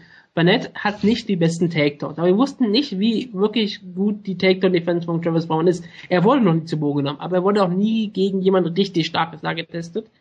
Und Josh Barnett war schon mein erster Test und Travis Brown hat ihn perfekt bestanden, hat ihn ein brutales Knie verpasst, wonach sich Josh Barnett wahrscheinlich nie erholt hat. Und als Travis Brown merkte, dass ähm, Barnett unter Problemen steht, hat er ihn halt um einige harte Elbows verpasst, die ja wirklich brutal waren. Und im ersten Augenblick dachte ich alle, Gott, waren die überhaupt alle legal? Waren die legal? Waren die legal? Und dann schaust du in der Bewegung, es waren alle legal. Da muss man auch wirklich sagen, oh Gott, Travis Brown, das ist schon unglaublich gefährlich, was wie sich der lange macht. Er ist groß, hat eine große, äh, riesige Reichweite dazu noch dazu. Er hat eigentlich wunderbare Kicks, hat er ja gegen äh, Alistair Williams so wunderbar gezeigt, als er 75 Frontkicks zeigte. Und hier hat er noch diese Elbows weiterhin rausgeholt. Also er ist ein absolut gefährlicher Kämpfer. Er ist ein totales Dark Horse geworden ich sehe ihn weiterhin nicht als einen Top-Favoriten gegen die Top 3 in der Division, also gegen Kain, gegen JDS und gegen Mark Hunt. Mark Hunt sehe ich ihn nicht klar hinten dran. Gegen Verdun weiß ich es natürlich nicht. Ähm, ja, gut gegen Mark Hunt wäre sogar wirklich interessant bei den beiden, würde ich mal ehrlich sagen. Aber ich weiß nicht, ob Mark Hunt mit diesen Elbows überhaupt, ähm, ihn überhaupt schmerzen. Das ist eine gute Frage eigentlich. Aber ja, er hat versucht, die in den Kopf von Banett wie eine Kokos und aufplatzen zu lassen. Es hat nicht ganz funktioniert, aber er hat den K.O. geholt. Aber ja, es war beeindruckend. Ich freue mich auf den Kampf gegen Verdum. Der wird viele Fragen ähm, beantworten, vermute ich mal. Und danach ist derjenige Kampf auf jeden Fall der verdiente, ganz klare Number One Contender. Und das hat das Schwergewicht auch verdient. Genau, äh, ich muss noch mal kurz äh, die Meinung von Jonas hier einstreuen. Äh, überzeugender Sieg, aber ich glaube, den Travis Brown Hype immer noch nicht, solange er nicht einmal am Boden war. Das ist ja auch so, das, derselben mag ich auch immer bei Henbach auch. Ich vertraue ihm auch nicht. genau. Absolut, das ist quasi so, die kannst du, äh, die kannst du eigentlich Travis Brown in einer Reihe mit Edson Barbosa nennen. Ja, klar, jetzt, eigentlich ist er auch ein One-Trick-Pony, genauso wie genau. Mal. Ich würde auch sagen, Ross Pearson würde gegen Travis Brown gewinnen. Absolut, absolut. Also da besteht ja kein Zweifel dran. Nein, Spaß beiseite. Ähm, Travis Brown, äh, du hast gerade schon gesagt, der Verdun-Kampf ist äh, absolut, absolut guter Kampf, für, für, gerade im Heavyweight, wo du immer nach interessanten Kämpfen suchst oder suchen musst, gerade weil, weil Kane jetzt erstmal raus ist, ist natürlich immer bitter für Verdum, der halt immer seinen Title Shot bekommen soll, aber irgendwie noch nicht richtig kriegt, aber so ist es halt. Ähm, Travis Brown in meinen Augen profitiert vor allen Dingen davon, dass er bei Jacksons MMA ist weil ähm, er ist sehr unkonventionell. Diese Frontkicks, diese, diese Elbows, die er immer zeigt. Äh, wenn du Greg Jackson als Trainer hast, der lässt dich das machen und der probiert das zu verbessern, was du kannst. Ähm, ähnlich äh, wie der das mit dem, mit dem John Jones macht. Er lässt ihn diese, diese, äh, diese Spinning Elbows zeigen und so weiter, wo wahrscheinlich der ähm, Kickboxing oder Muay Thai Techniktrainer die Hände über dem Kopf zusammenschlägt. Ähm, aber wenn du das halt zu sehr fokussierst und forcierst, dass er eine vernünftige Technik an den Tag legt, dann wird aus, aus solchen Leuten nicht wirklich was. Ich finde, ein gutes Beispiel dafür ist Rory McDonald. Als ähm, Faraz Sahabi äh, den äh, Rory McDonald hat machen lassen, oder als er noch jung war in seiner Karriere, da hat er, hat er halt einen viel besseren Rhythmus da gehabt in seinen Kämpfen, hat alles vielleicht nicht technisch richtig gemacht, aber hat sich vielleicht wohler gefühlt. Ähm, jetzt ist es so, er hat diesen, diesen Jab, den er gezeigt hat im Jack Ellenberger Kampf, da hat es noch gereicht, aber äh, wenn du halt so, so einen Robbie Lawler vor dir hast, der halt einfach äh, da nicht für, sonderlich beeindruckt von ist, dann hast du ein Problem. Und deshalb mein Tipp an Rory McDonald, erstens, geht zu Jacksons MMA, ähm, und zweitens, äh, ja, Travis Brown macht das, was er macht, sehr gut und ich würde ihn auch gerne mal am Boden sehen. Ich glaube ja auch, dass äh, Verdum irgendwas versuchen wird, äh, sei es Guard Pullen, was auch immer. Aber äh, ich bin ich bin mal gespannt auf den Kampf. Bist du noch da? Ja. Okay, ich bin fertig. Du darfst. Ja. Nee, ich hatte sonst so alles gesagt. Gut. Machen wir weiter. Hm, wir reden über Jim Miller, der wieder zurück ist gegen äh, Fabricio Camões äh, hat er diesen äh, wunderschönen Armbar rausgeholt, wo ich ähm, zuerst gedacht habe, okay, ähm, Schienbein unter dem äh, unter dem Kinn, das sieht nach einem Gogo Plata aus, war's dann aber nicht. Äh, er hat dann Armball rausgemacht. Ich habe auch dann so ein bisschen gehofft, dass er vielleicht eine Omoplata draus macht und ihm was dreht. Es sah eigentlich gar nicht so schlimm aus, ähm, weil der Arm ja nicht gestreckt war, wie auch immer. Es war auf jeden Fall genug Druck, das hat man nachher auch an der, an der Reaktion gesehen. Äh, und Jim Miller hat das gemacht, was er machen musste. Er hat äh, gut gestrikt, ähm, hat sich dann auf das Grappling eingelassen und du sagst, okay, hm, äh, ob das so sinnvoll ist, aber er hat es dann geschafft und hat den Armbar geholt und alles andere als dieser klare Sieg wäre auch eine faustige Überraschung gewesen für, für Jim Miller. Das war auch wirklich so eine Jim Miller Submission, eine, die er wirklich methodisch rausholt, die man sich lange Zeit dafür ließ, die Submission äh, wirklich technisch perfekt rausholt. Also er machte ja nicht gegen irgendjemanden, er machte sie gegen einen klaren Black Belt. Wir wussten alle nur, dass Kamosh eine gute Sache kann, das ist sein Grappling. Und Miller hat ihn hier mit einer Armbar komplett auseinandergenommen. Es war schon wirklich beeindruckend. Miller ist immer noch einer dieser Top-Kämpfer, von dem man wirklich nie so wirklich glaubt, dass er ein echter Top-Kämpfer ist. Wahrscheinlich ist er jetzt wirklich nur noch ein Gatekeeper in Lightweight, aber er ist wahrscheinlich der beste Gatekeeper, den man sich wünschen kann, weil der hält wirklich alles davon fern, was nicht Elite ist von den Titel. Ja, und äh, ihr habt letzte Woche leider gar nicht darauf geantwortet, was denn jetzt die äh, bessere Submission ist oder wenn man Black Belt ist, wie man sich äh, doch bitte submitten lassen sollte. Am besten nicht per Renaked Choke, war meine Ansage, äh, sondern wenn dann per Guillotine, aber irgendwie hat niemand das interessiert. Ähm, nichtsdestotrotz, jetzt haben wir hier eine Armbar-Submission gegen einen äh, sehr guten Black Belt und äh, sehr beeindruckend von Jim Miller und ich hoffe mal, dass er sich noch so ein bisschen wieder zurückkämpfen kann da in die Spitze der Lightweight Division, weil Jim Miller ist äh, erstens sympathisch und zweitens ein guter Kämpfer und spektakulär vor allem. Oh ja, also ich kann mich an keinen schlechten Jim Miller Kampf erinnern. Muss ich ganz ehrlich sagen. Nee, absolut nicht. Ad hoc, auf gar keinen Fall. Ja, machen wir mal weiter und reden über Dustin Poirier, der Diego Brandao mehr als nur vorgeführt hat. Diego Bandau muss man zunächst mal sagen, er hat das Gewicht verfehlt. Beim ersten Versuch 153 Pfund, wo ich mir zuerst gedacht habe, oh, zwei Pfund drunter. Ah, scheiße, ist ja Featherweight. Äh, Gewicht klar verpasst. Und dann hat er nochmal äh, beim zweiten Versuch 151,5 Pfund gewogen. Ähm, es gab jetzt Gerüchte oder sie wurden mittlerweile bestätigt, wie auch immer. Er hatte einen Autounfall vor zwei Wochen oder vor einer Woche gehabt und konnte deshalb nicht das Gewicht machen. Wie dem auch sei, äh, für mich ist die Sache klar, wenn Diego Brandau nicht in der Lage ist zu kämpfen, weil er einen Autounfall hat, dann soll er den Kampf gefälligst absagen. Ähm, und wenn er den Kampf annimmt, hat er gefälligst Gewicht zu machen. Ganz einfach. Ähm, hat er jetzt nicht geschafft. Äh, ähm, hat dann wohl vor den Weigh-ins zu Dustin Poirier noch gesagt, dass er ihm äh, äh, in, in den Hals stechen würde mit einem Messer, was auch Mensch, immer. Manchmal hat er gesagt, eigentlich hat er gesagt, dass er die Kehle durchschneiden wird. Irgendwie sowas, ja. ja. Aber äh, alle Brasilianer sind ja nicht so. Es ist ja nur Deko, es sind nur so ein paar. Kein Problem. Wie dem auch sei, Diego Brandao hat das dann zu Dustin Poirier gesagt und ist nach allen Regeln der Kunst verprügelt worden im Stand.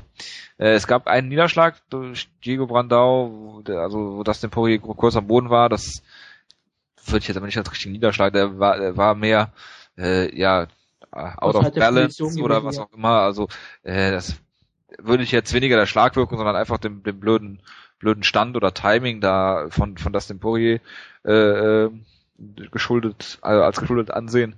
Äh, also Dustin Poirier hat das wirklich beeindruckend gemacht und hat Diego Brandau im Stand äh, seiner Paradedisziplin eigentlich in der ersten Runde dann äh, auseinandergenommen und immer wieder hart getroffen und hat Diego Brandau dann relativ klar zu Boden und äh, dann auch gefinisht, äh, also zu Boden gehauen und gefinisht. Und ich denke halt, ähm, Dustin Poirier ist ein super Mann. Viele haben jetzt schon gesagt, dass er gegen Dennis Siever antreten soll. Danach sehen sieht es ja auch aus.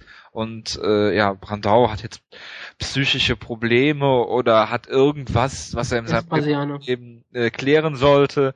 Und dann hat Dana White halt auch gesagt, äh, ja, man sollte das ja auch machen, wenn man, er weiß nicht, ob Diego Brandau überhaupt nochmal zurückkommt. Er hat in seinem Privatleben, also sehr, sehr verständnisvoll, also alles andere als das, was er nach dem GSP-Kampf gesagt hat zu GSP, obwohl er das, was er beschreibt, fast, fast eins zu eins auf GSP umlegen kann. Und ja, keine Ahnung, was ich davon halten soll. Wie dem auch sei, er hat äh, klar verloren und äh, ja, vielleicht ist er ja noch mehr im Argen bei Diego Brandau.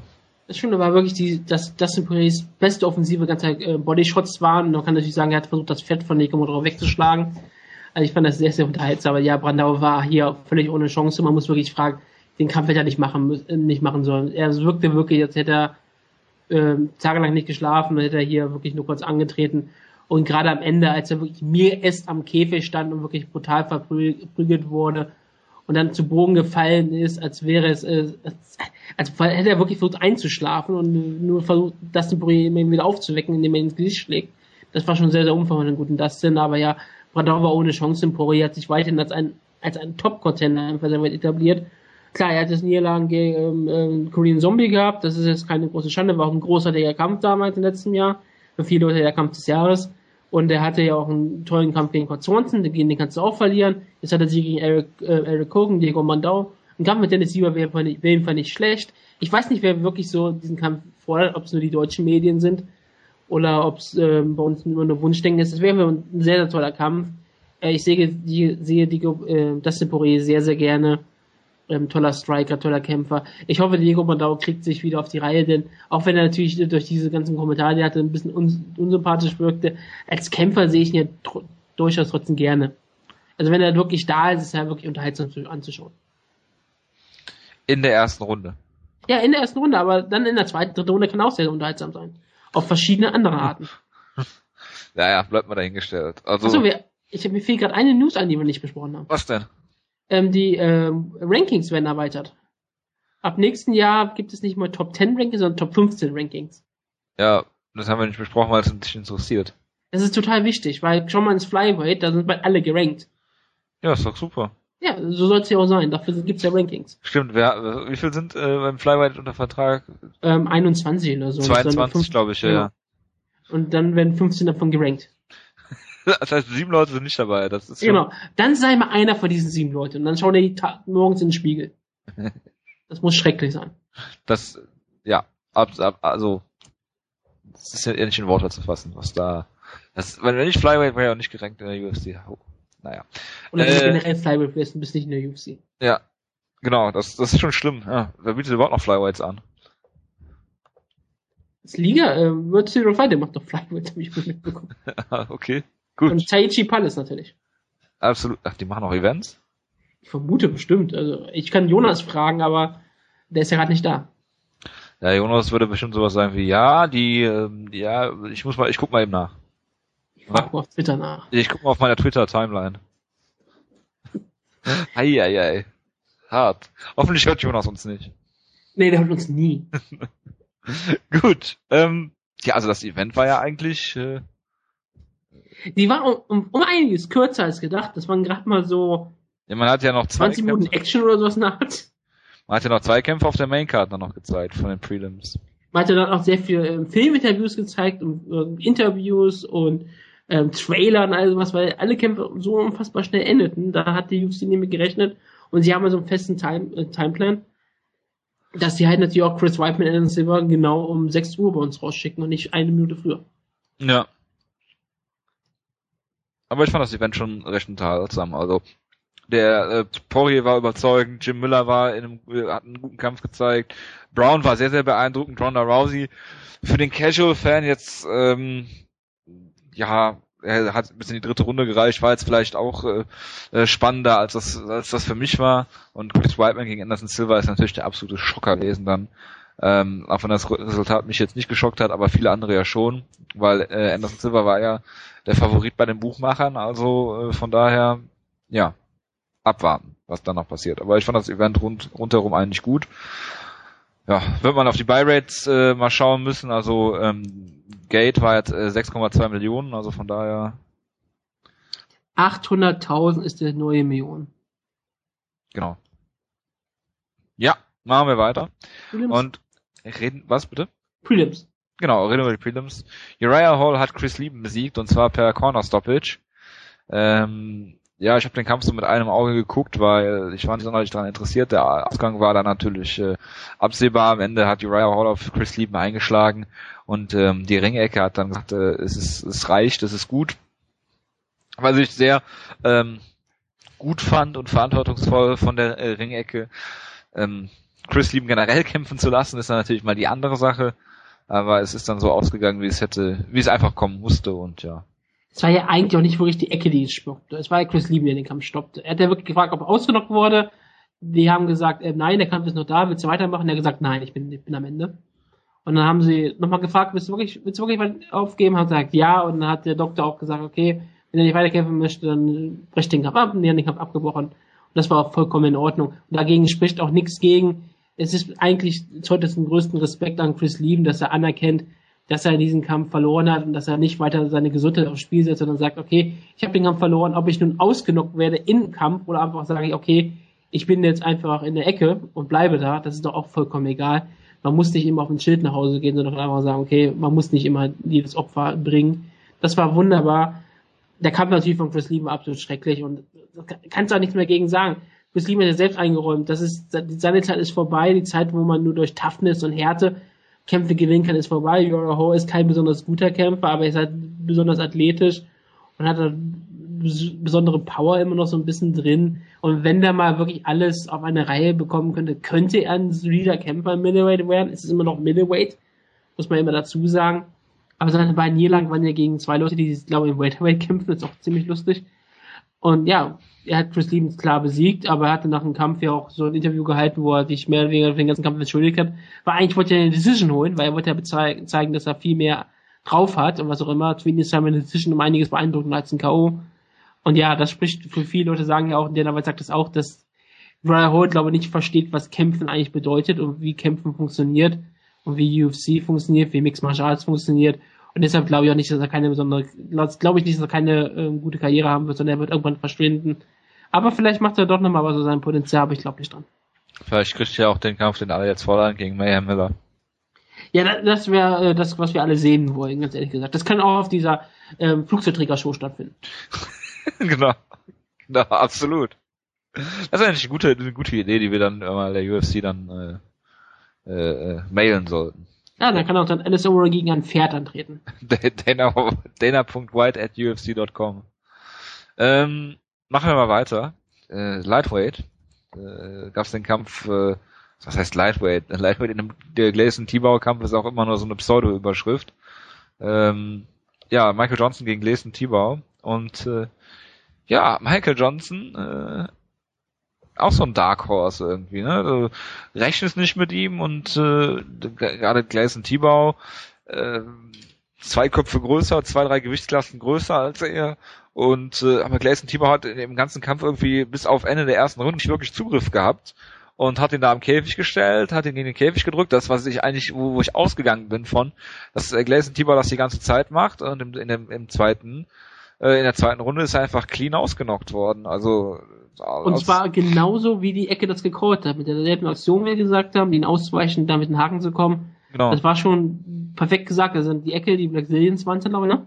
Ja, ja. Black Johnson haben hier wirklich äh, ein gutes Cornering gemacht. Wir haben ja früher über sie gelacht, aber sie macht sich auch immer besser. Das Camp hat sich, ist langsam richtig gut entstanden, ist ein ganz schön gutes Camp geworden. Und Michael Johnson ist eigentlich, er ist fast schon so ein bisschen mit Raya Hall zu vergleichen. Nicht, nicht wirklich, nicht so in dieser Art. Aber ich meine, er war ja auch bei Tough und alle Leute haben bei Tough gesagt, das ist derjenige, der aus dieser Staffel rausgehen wird und alles dominieren wird. Er wird die Staffel gewinnen und der beste Kämpfer sein in Lightweight. Er wird eine Maschine werden. Und dann verlor gegen Jonathan Brookings und war dann so im Niemandsland, hat dann auch sogar auch gegen Possess verloren. Hat dazu immer so ein paar Siege gefeiert, aber nie irgendwas Besonderes. Also er ist Royal Hall schon was voraus. Aber dann hat er auch gegen Majuri und Reza Mahadi verloren. Das sind keine Stimmen lang, logischerweise. Aber alle haben gesagt, okay, Michael Johnson ist doch so ein unerfülltes, unerfülltes Versprechen. Und dann dominiert er und zerstört er Joe. Und jetzt bricht er hier Jason Tibor kaputt. Ich meine, der Knocker war sehr, sehr hart.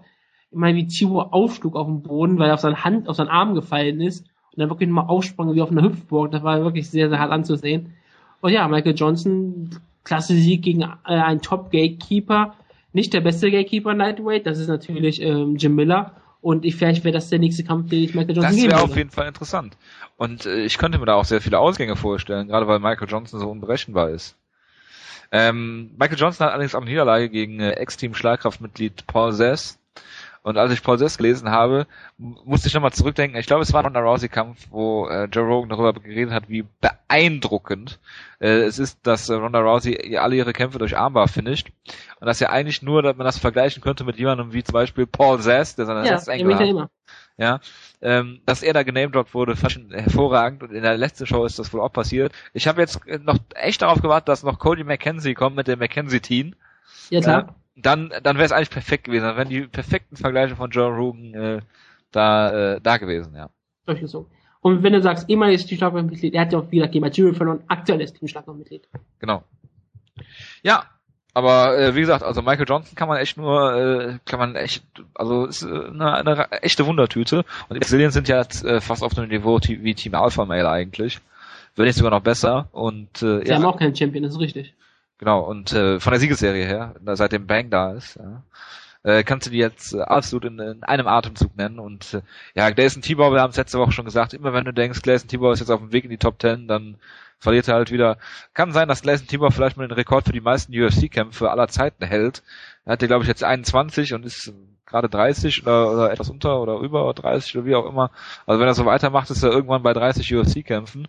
Und ich glaube, Tito Ortiz hält den Rekord mit 27 oder 28 Kämpfen in der UFC. Äh, also äh, Gleison Tibau, äh, bin mal gespannt, wo der Weg noch hinführt für ihn. Aber leider macht er viel zu wenig aus seinem Potenzial. Ne? Muss man einfach sagen. Vielleicht hat er auch einfach zu viel Gewicht, aber gut. Machen wir weiter im Featherweight. Der Schokoladenpanzer, Dennis Siever. Okay hat gewonnen gegen Manningham Urin und äh, hat das sehr beeindruckend gemacht im Sinne es war von. trotzdem sehr zart bitter, ja. Ja. Genau, bittersweet eigentlich. Er hat die erste Runde klar gewonnen, es wurde dann in der zweiten Runde so eine Striking-Statistik eingeblendet. Ähm, 70 zu 5 Total Strikes für Dennis Siever. Und er hat die erste Runde halt gewonnen und zwar äh, nicht nur durch sein gutes Striking, sondern halt auch äh, durch beeindruckende Takedowns, die er geholt hat. Er hat zwei Takedowns versucht im Kampf, in der ersten und der dritten Runde, und hat beide sich geholt. Ähm, ist in der dritten, in der zweiten Runde dann allerdings äh, halt äh, hat sich von Manny Gamburin zu nehmen lassen und ist da kontrolliert worden. Manny hat nicht wirklich viel gemacht. Ist, Dennis Siever war nie in Gefahr, aber du kannst halt äh, das, die Runde da halt auch nicht geben. Und da hat er sich halt unnötig. Du hättest vielleicht so in die Runde geben können. Da wurde ja gecuttet und dann hat er so ja. ein bisschen Blut verloren. Das ist dann, ja. dann kannst du die Runde nicht mehr geben. Klar, du kannst, es gibt, kannst, gibt, gibt, es, gibt natürlich, es gibt natürlich Argumente und der Jonas wird jetzt sagen, für mich war das eine 10-10-Runde. Da bin ich mir relativ sicher, dass der Jonas das sagen würde. Ähm, ja, ich auch, also hat das gesagt. Ja, ähm, aber klar, du kannst, auf der einen Seite gibt es sicherlich Argumente dafür, dass Dennis Siever die Runde nicht verloren hat, äh, beziehungsweise Manny die nicht gewonnen hat, aber ähm, wenn du den Kampf zu Boden nimmst, ihn da kontrollierst und ihn, dann noch einen Cut verursachst, dann kannst du auf der einen Seite halt auch nicht sagen, er hat mit dem Takedown nichts gemacht. Ja, viel hat er nicht gemacht. Ähm, nichtsdestotrotz, zweite Runde haben ja auch, äh, sind sich eigentlich viele einig, dass die Manny Gemirian zu geben ist, so. Und das ist halt relativ unnötig aus Dennis Sievers Sicht, weil es dann halt auf die dritte Runde ankommt. Die hat er dann auch wieder klar, klar dominiert und gewonnen. Ist ein bisschen schade, dass er hier keinen Knockdown geschafft oder Knockout geschafft hat. Äh, allerdings ist Manny Gamurian auch hart im Nehmen und äh, nicht zu unterschätzender Kämpfer. Das hast du auch gesehen. Er war halt immer, ähm, er war nicht drin im Kampf, aber er war immer gefährlich. Ja? Und du hast halt auch gesehen, dass, dass Dennis Siever halt unglaublich groß aussah. Äh, ich glaube, das ist das erste Mal, dass ich Dennis Siever für, für äh, so groß äh, in, in Erinnerung hatte. Viele haben ihn auf Twitter ja auch äh, Brock Lesnar im Featherweight genannt. Ähm, aber es sah ja wirklich aus wie eine andere Gewichtsklasse, in der Manny dann kämpfte. Und äh, du hast halt gesehen, Dennis Siever in der dritten Runde hat er äh, konditionell auch nicht nicht nachgelassen. Das spricht auch mal, mal für ihn. Äh, Gerade gegen Cap Swanson hast du ja gesehen, in der ersten Runde, die hat er klar gewonnen gegen Cap Swanson, hat dann nachgelassen konditionell. War das nicht der Fall. Ein paar Sieg für Dennis äh, ist jetzt nicht nicht über also nicht spektakulär gewesen, äh, aber aber auf jeden Fall eine tolle Leistung und äh, der Kampf, den jetzt alle fordern gegen Dustin Poirier, äh, ich meine, wieso nicht? Ja, warum nicht? Also ich wüsste es auch keinen Grund, der dagegen spricht. Und der Receiver hat ja auch wieder gezeigt, dass er ein eigentlich ziemlich guter Grappler ist. Ich meine, ähm, Nick Bill hat in MMA nie wirklich gezeigt, dass er wirklich ein Topmann ist dahingehend. Aber er ist ein Schwarzgurt im Judo und hat natürlich wunderbare Throws und hat Top-Control. Und Dennis Siever hat in der dritten Runde beispielsweise auch nicht nur in Reverse, sondern auch selbst zu Boden genommen. In der ersten Runde auch. In der ersten ja, Runde hat er, glaube ich, auch den Rücken gehabt, ne? Genau. Ja, ich glaube, er war auch in der ersten Runde, wo es hatte. In der zweiten, in der dritten Runde noch auch. Hatte, nee, in der ersten, in der ersten Runde hat er die Runde auf Rücken beendet sogar. Ja. Ne? Und in der ja, dritten Runde hat er auch dazu gearbeitet. Auf jeden Fall war es schon, wie gesagt, sehr beeindruckend, was Dennis Diemer trotzdem zeigte. Er konnte hier nicht so striken wie sonst, aber natürlich ist es auch immer schwierig, wenn jemand wirklich unerschöpfte Takedowns hat. Normalerweise kämpfst du nicht gegen Judoka, denn Dennis Diemer hat eigentlich gute Takedown-Defense, hat er gegen Leute wie George Robb das bewiesen. Aber, ähm, ja, Dennis Siever hat hier den Kampf gewonnen. Das ist wichtig, was zählt. Er hat gegen jemanden gewonnen, der in der, in der Division unter ihm steht und hatte da keine so großen Probleme. Ich meine, es ist 29, 28, aber wenn man genau um den ganzen Kampf bewertet, war Dennis Siever der klar bessere Kämpfer. Ja. Äh, reden wir über den nächsten Kampf. John Howard gegen äh, Sia Bahadosada. Für mich war der einfach nur langweilig, der Kampf. Ja, also ich habe mir ein Striking-Feuerwerk erhofft. Es ist irgendwie nicht geworden. Ich habe den Kampf die ganze Zeit, nachdem in der ersten Runde äh, es sich abgezeichnet hat, dass es nicht so spannend wird, äh, von der Ringecke von äh, Bahadur Sada aus gesehen, der ja mit 14 Jahren irgendwie nach Holland gekommen ist aus Afghanistan und auch bei Golden Glory trainiert und hatte dann Bas Boone in der Ecke, äh, der uns ja jetzt bei Twitter folgt und äh, ist schon lustig, Holländer reden zu hören. Es ist äh, Freund der Sendung Bas Boone. Ja, absolut, absolut. Und äh, von daher, es war lustig. Ich habe es dann mal ein bisschen auf Deutsch paraphrasiert bei Twitter. Sehr, sehr, sehr, sehr geil. Und ja, sie ja, hatte wohl irgendwelche Probleme. Irgendwas, was hat er beide Schultern ausgekugelt vor dem Kampf? Ja, so hat er Ja, und dann auch noch irgendwas anderes. Also. Wenn du antrittst, dann geht's da als Fit für dich. Ja. Da gibt's keine Ausrede.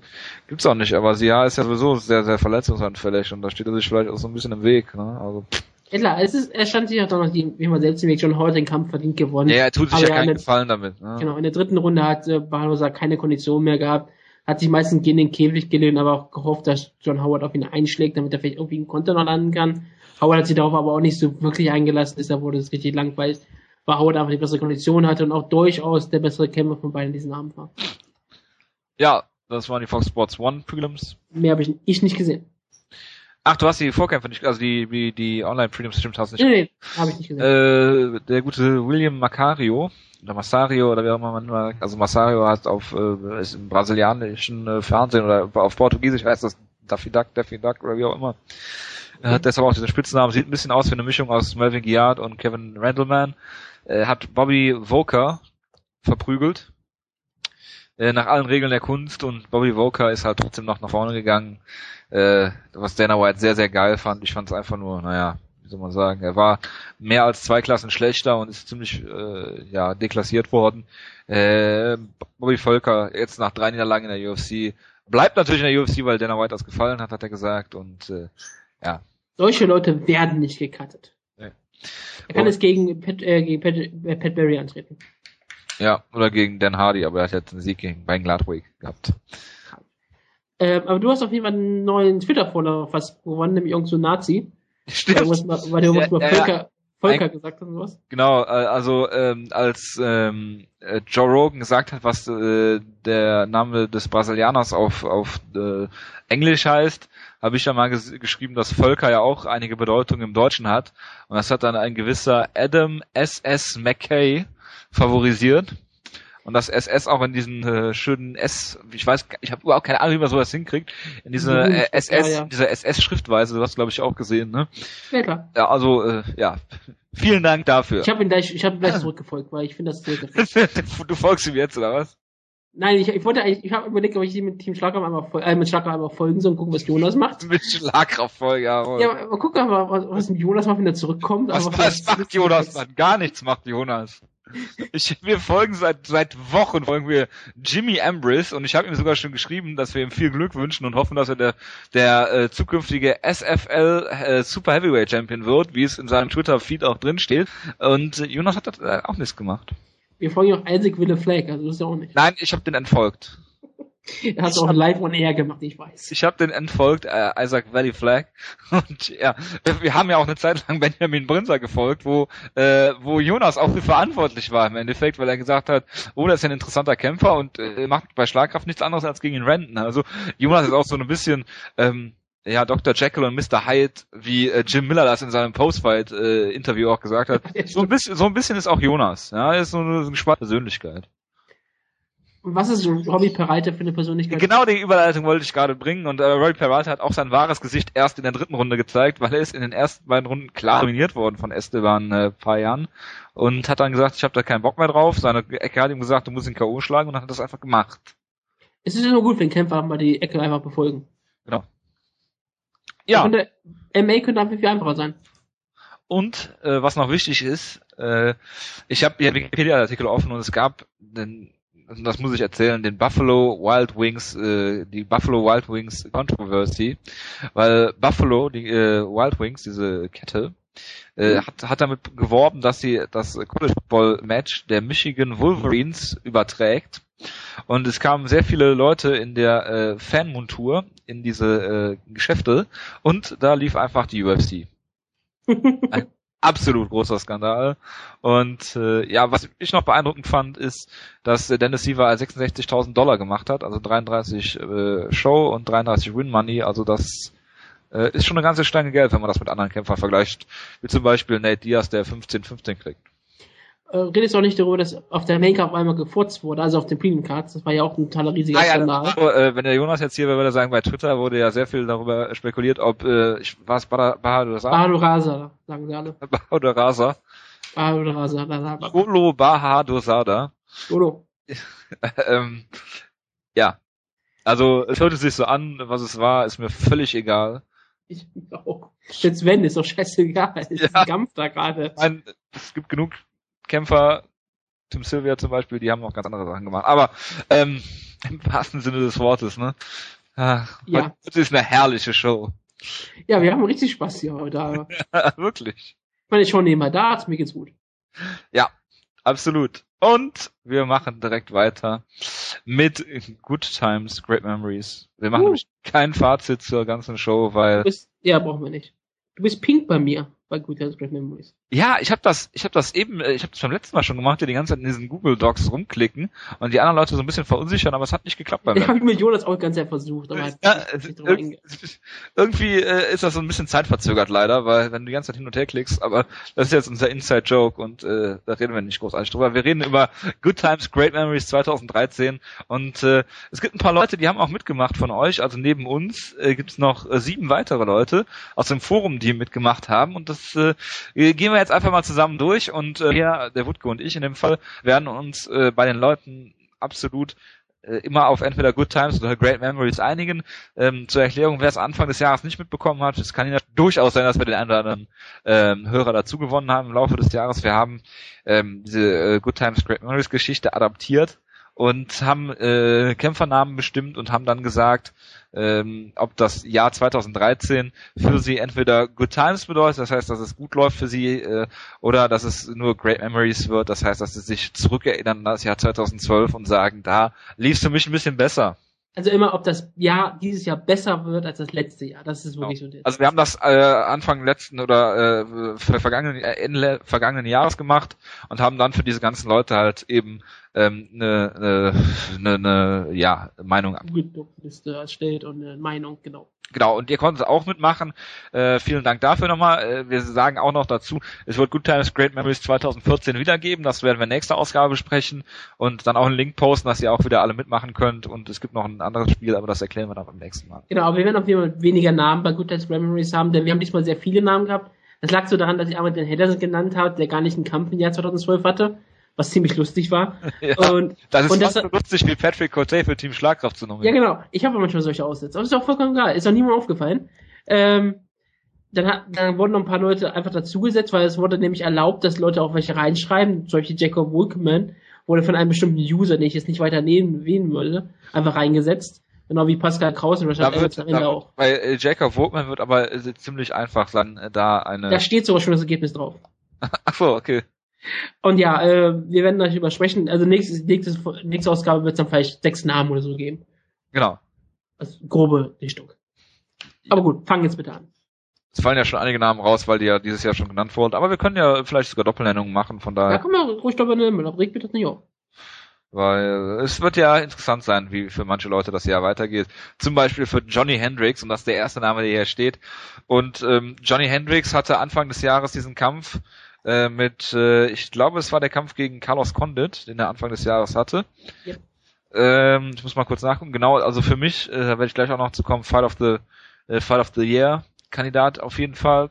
Äh, hat er Carlos Condit besiegt und hat dann diesen Kampf gehabt gegen GSP, den er in den Augen vieler Leute, unter anderem auch von mir, gewonnen hat. Das ist natürlich jetzt sehr unbefriedigend für Johnny Hendricks und er kriegt aber nächstes Jahr den Title Shot gegen Robbie Lawler, von daher ähm, für mich ähm, Good Times äh, wurden für Johnny Hendricks bestätigt. Ist natürlich ein bisschen ärgerlich von GSP die ganze Sache, aber gut, nichtsdestotrotz viel mehr kannst du eigentlich nicht erreichen, jetzt mal abgesehen vom Titelgewinn und da war er ja kurz davor.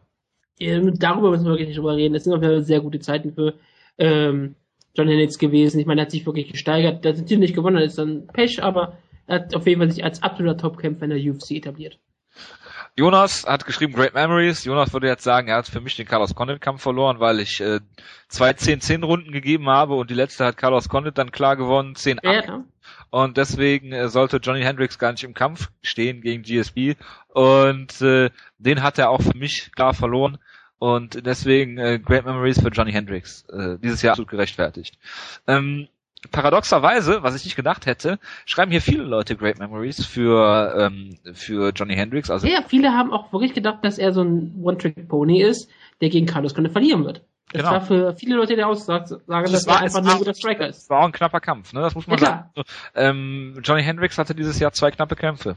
Und äh, ja, von daher, äh, ich würde mich trotzdem auf Good Times. Er hat einen Title Shot bekommen, er hat GSP am Rande der Niederlage gehabt. Wie gesagt, für viele Leute war es eine Niederlage und äh, von daher, er kriegt seine Chance um den Titel. Der einzige Beigeschmack ist halt der, dass er GSP nicht offiziell besiegt hat und äh, von daher, ja. Er hat auch auf, irgendwas nicht besiegt. Ich bin immer der Meinung, GSP hat den Kampf klar gewonnen. Ja, deine Meinung zählt aber nicht. In Obwohl, diesem Fall steht meine Meinung sehr sicher. Wir bestimmen ja. Obwohl ähm, Jonas ist ja nicht da, deshalb ist deine Meinung äh, sehr valide. okay, aber was haben was haben die User denn gesagt zu den Kämpfern? Ja, also wir hatten äh, äh, ja sehr viele Leute, die Great Memories hatten. Also der, der Grissom, Diaz äh, 209, äh, The Dude, äh, Punkster und Captain Obvious haben alle gesagt äh, Great Memories. Ähm, und es gibt nur zwei Leute, Wanderlei Silva und der, ich glaube es heißt Psych, Psych Psycho, Psycho. Psycho 77 oder 77, äh, hat auch gesagt, äh, Good Times. Experten. Experten, absolute Experten. Mit uns beiden, äh, wir werden äh, äh, die Weltherrschaft übernehmen, mit Johnny Hendricks zusammen. Ja, dann ging es weiter mit äh, dem guten äh, Costa Philippou. Und da haben, sind sich alle einig, Great Memories für Costa Philippou. Und ich sag mal, er hat einen Kampf dieses Jahr gehabt und er hat diesen Kampf gehabt gegen äh, François Camon und hat diesen äh, drei Runden lang unter François Camon ähm, verbracht. Das einzige Highlight natürlich in dem Kampf, er hat einen Umu Plata versucht, der hat nicht geklappt. Von daher, ähm, ja, Business as usual. Und äh, ja, Great Memories, absolut gerechtfertigt. Ähm, ja, absolut Great Memories Er ist immer noch ein Contender, weil es Middleweight ist, aber ja, Great Memories. Ja, da sind wir wieder bei dieser Contender-Definition. Äh, Diskussion, ja. Ja, aber diesen den Tim Boach-Kampf hat er ja auch schon eigentlich verloren gehabt, bis sich Tim Boach alles gebrochen hat, was man sich brechen kann im Körper. Und äh, von daher, äh, ja, Costa Philippou ist da, wo er hingehört. In der Mitte der Middleweight Division oder im unteren Ende der Im Top Nix. oder wie auch immer, ja. Ron Helson ist der nächste Name, der hier steht, und da gibt's Great Memories, auch von allen Leuten bescheinigt. Er hat äh, drei Kämpfe gehabt dieses Jahr. Ich hatte, ich hatte jetzt nur zwei in Erinnerung. Er hat Jake Kongo ausgenockt. Das liegt aber auch mehr an der Dummheit von Jake Kongo als an der äh, guten Strategie oder wie auch immer. Also er hat halt diese rechte Hand, Roy Nelson, sonst gar nichts. Ähm, und hat dann äh, klar gegen Stipe Majocic verloren den äh, klar outstriked hat und äh, dann nochmal ganz klar gegen Daniel Cormier. Von daher Roy Nelson, ja, egal gegen wen den stellst du gegen Mark Hunt, wird er auch verlieren, hoffentlich. Ähm, Roy Nelson ist ein sehr, sehr guter Grappler, das vergessen viele Leute immer und er wahrscheinlich auch am allermeisten. Und äh, von daher, ähm, Roy Nelson für mich ist eigentlich ein klares, klare Sache, Great Memories. Er ging ja wirklich ins Jahr 2013 wirklich mit guten Voraussetzungen. Man hatte sie gegen der Firma, den er brutal ausgenockt hat, mit Mitrion.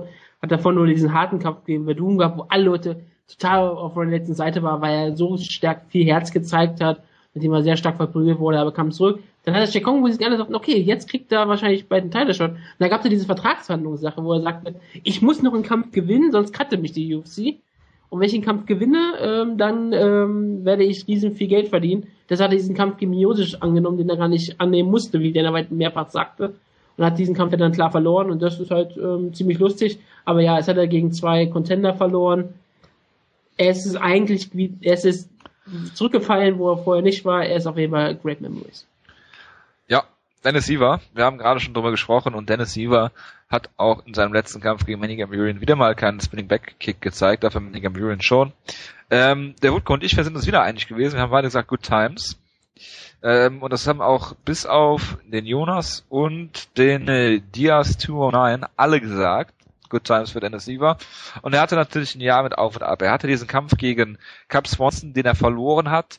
Ähm, wo er allerdings, wie ich gerade schon gesagt habe bei der Kampfbesprechung, eigentlich gar nicht so schlecht aussah. In der ersten Runde ähm, hat er hat der Cap Swanson da besiegt, hat ihn am Boden gehabt, hat ihn, ich weiß nicht, ob das ein Niederschlag war, ich meine schon, äh, da hat er, hat er eigentlich gut ausgesehen und hat jetzt gegen Manny Gamburian auch die überzeugende Leistung.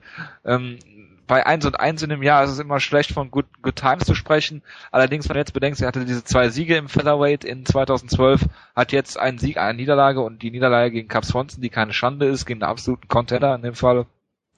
Krieg jetzt vielleicht einen Kampf mit Dustin Poirier, da kannst du für mich nicht von Great Memories sprechen. Ähm, und von daher denke ich, dass er Silva immer noch auf einem guten Weg ist, trotz der Niederlage gegen äh, wie heißt er noch, Cap Swanson. Genau, das ist für mich auch so der Grund. Er war, er hat seit 2012 sein Debüt gefeiert, hat das super gefeiert. Viele Leute gehalten vielleicht als erster deutscher ähm, Title-Contender. Das konnte er nicht unterstreichen, wo er hätte gegen Cap Swanson gewonnen, hätte er vielleicht sogar, wäre relativ nah dran gewesen. Aber hat verloren, aber trotz Sieg gegen Gambirian geht er weiter als ein absoluter Contender. Er ist in der Rangliste auf Rang 7, er wird wahrscheinlich sogar noch weiter nach oben wandern und wird vielleicht, vielleicht wirklich gegen das in Pro antreten hat dadurch trotz Niederlagen die einzelne Position gestärkt und nicht verschlechtert. Das sage ich Good Times. Ganz klar. Er hat dieses Jahr ein super Jahr gehabt, trotz Niederlage und gegen Karlsruhe kannst du verlieren. Und deshalb Good Times. Ja. Jetzt schwierig. Ähm, Frankie Edgar. Und zwar haben da alle für Good Times plädiert. Jonas sogar ganz speziell. Der Jonas hat sogar in Klammern geschrieben, Titel äh, oder Titelgewinn gegen Aldo. Das hat nicht ganz funktioniert. Jetzt nicht so gekommen, hat äh, diese zwei Kämpfe gehabt bei äh, in der UFC dieses Jahr, äh, hat gegen Aldo verloren im Februar und im Juli äh, klar gegen Charles Oliveira gewonnen. Das ist für mich eine schwierige Sache. Er hat natürlich ein Wenn ich was dazu sagen darf, ja, er hat natürlich jetzt Ultimate Fighter gegen BJ Penn. Und das ist schon mal wenigstens, ist er da ein bisschen relevant. Auf jeden Fall glaubt die UFC, dass bestimmt der Sieger von denen wieder einen Teilshop bekommen wird. Also er ist auf jeden Fall in keiner sehr viel schlechteren Position. Aber seit ersten Mal seit sehr vielen Jahren hat er, kein, hat er keinen Titel oder keinen unmittelbaren Titel, Teil des Shot mehr.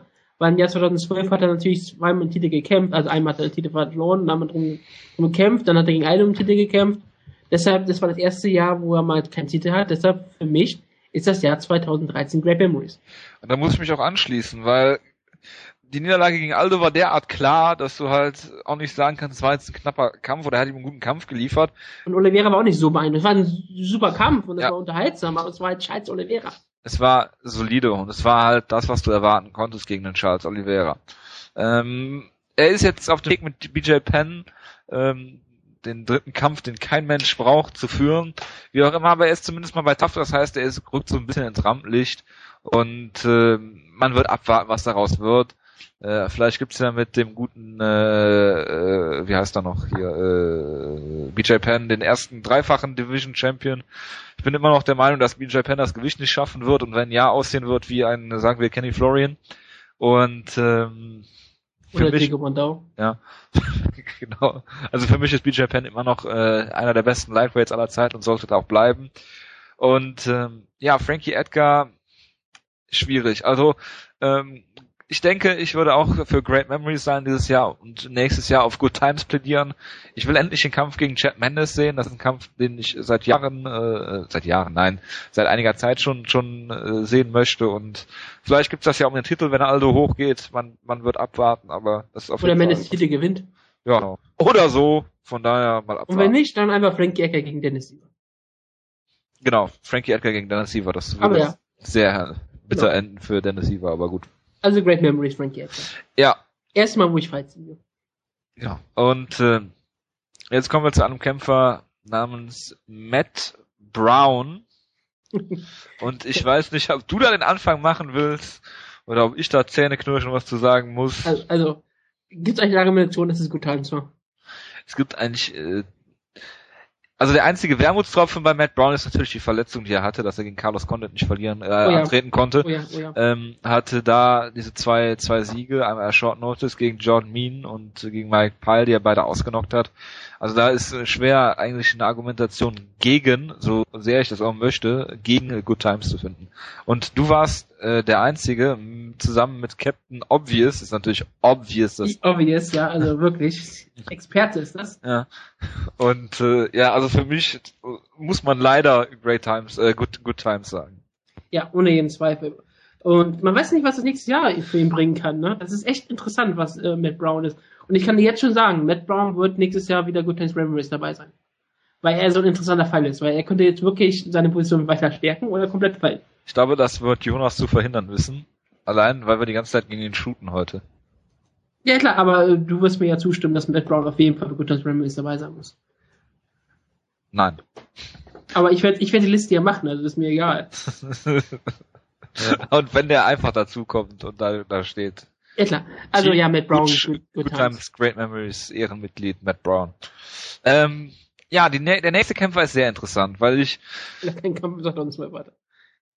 Was? Weil, wer? Der nächste Kampf ist doch Dan Henderson. Nein, der nächste Kampf ah, ist Mike, Pierce. Pierce. Ich habe echt, ich habe echt ähm, Mike Pierce überstanden. Stimmt. Und Chris Whiteman, aber gut. Ja, Chris Whiteman habe ich gar nicht in meiner Liste, weil, ich, weil er sofort Good Times hat, also deshalb. Ja. Ähm, Mike Pierce. Schwierig. Ich habe Great Memories gesagt. Und ihr beiden habt Good Times gesagt, deswegen. Mhm. Bitte, Wutke, was würdest du sagen? Mike Pierce, er hatte diesen Kampf gegen Dave, Dave Mitchell, den er gewonnen hat, und er hatte die Niederlage gegen Paul Harris. Also wenn dein Bein dir so ausgerissen wird, wie kannst du da von Good Times reden? Ich meine, seine Position ist in Jahren gesunken. Er war immer so ein richtig ähm, unberechenbarer Contender, aber nie wirklich ein Top-Contender. Er ist nie nach ganz oben geguckt. Weil er nie lange gegen Josh Koscheck hatte war halt lange Zeit auch wieder unbesiegt, aber nie gegen Top-Leute im Jahr 2012. Die haben halt erwartet, dass er gegen bessere Leute antreten wird. Dann kämpft er gegen David Mitchell und dann verliert er gegen Josema Palarares. Und die Palaras-Niera war sehr, sehr schlimm. Und natürlich war sie dann auch ähm, brutal durch, wie sie geendet hat, aber es war eine absolut klare Sache. Und deshalb ist der Stern von Mike Pierce in diesem Jahr gesunken. Deshalb kann man eigentlich nur dafür sagen, dass es Great Memories sind. Ich glaube nicht, dass Mike Pierce jemals wieder dahin zurückkommt, wo er zum Beispiel Anfang 2012 war, wo er gegen Josh Koscheck kämpft oder 2011 gegen Johnny Hendricks. Er wird weiterhin einfach nur so ein Gatekeeper sein. Und das, das hätte Potenzial für mehr gehabt. Deshalb ähm, Remembers. Genau. Da kann ich ja auch leider nur beipflichten. Ja. Er hatte diese UFC-Niederlagen bisher nur gegen John Fitch, gegen äh, Johnny Hendricks und gegen Josh Koscheck. Hat dieses Jahr den Kampf gehabt gegen Dave, Dave Mitchell, der unfassbar langweilig war bis zum K.O. Und hat dann äh, gegen Harris halt den Heel Hook, äh, die klare Niederlage eingesteckt und dann zusätzlich noch dazu Entschuldigung, hat Pavares den äh, den äh, Move oder den die Submission nicht äh, losgelassen und äh, ja umso bitterer für für Mike Pierce.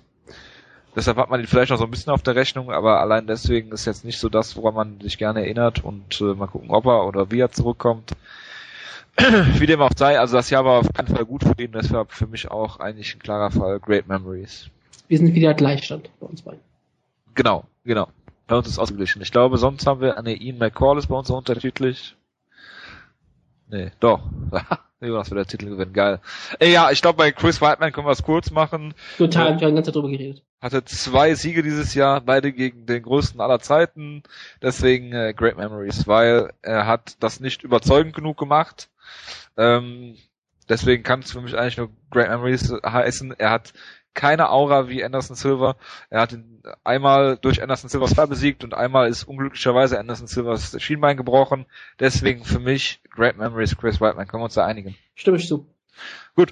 Machen wir weiter mit äh, Dan Henderson und es gibt tatsächlich Leute, da hat, äh, haben Leute geschrieben Good Times und zwar ist es einmal äh, The Dude, ein Captain Obvious und äh, ja, Wanderlei Silver hat geschrieben, kann nur besser werden. Und das ist auch der Aufhänger, den ich habe. Nein, es kann tatsächlich noch schlechter werden. Er kann doch wieder Belfort ausgelockt werden. ja, aber ja, äh, nicht nur das, aber er hatte drei Kämpfe dieses Jahr. Das macht so ein bisschen wett, dass er keinen Kampf hatte letztes Jahr. Und äh, ja, er hat gegen Lyoto Machida einen grässlichen Kampf verloren. Er hat gegen Rashad Evans einen grässlichen Kampf verloren und er ist von Vitor Belfort ausgenockt worden. Ja, einen grässlichen Mann verloren. Gleich zweimal. Und von daher, ja, Dan Henderson, Great Memories, Great Memories können wir kurz, uns kurz fassen. Ja, absolut. Ja, ähm, der nächste Mann ist Ian Uncle Creepy McCall. Und ähm, ja, da steht hier auch wieder beim Jonas Titelgewinn. Hat nicht ganz funktioniert, sagen wir es mal ganz ehrlich. Ja. Ähm, Uncle Creepy hatte dieses Jahr zwei Kämpfe. Den ersten gegen Joseph Benavides hat er klar verloren. Den zweiten gegen Iade äh, Santos hat er gewonnen. Ist jetzt aber auch eigentlich nicht sein Niveau, denk, also hoffe ich. Und äh, von daher tue ich mich bei, bei Ian McCall schwer. Normalerweise müsste er ein besseres Jahr haben. Ich meine, er ist derjenige, der Demetrius Johnson bisher am besten Paroli bieten konnte in deren ersten Kampf.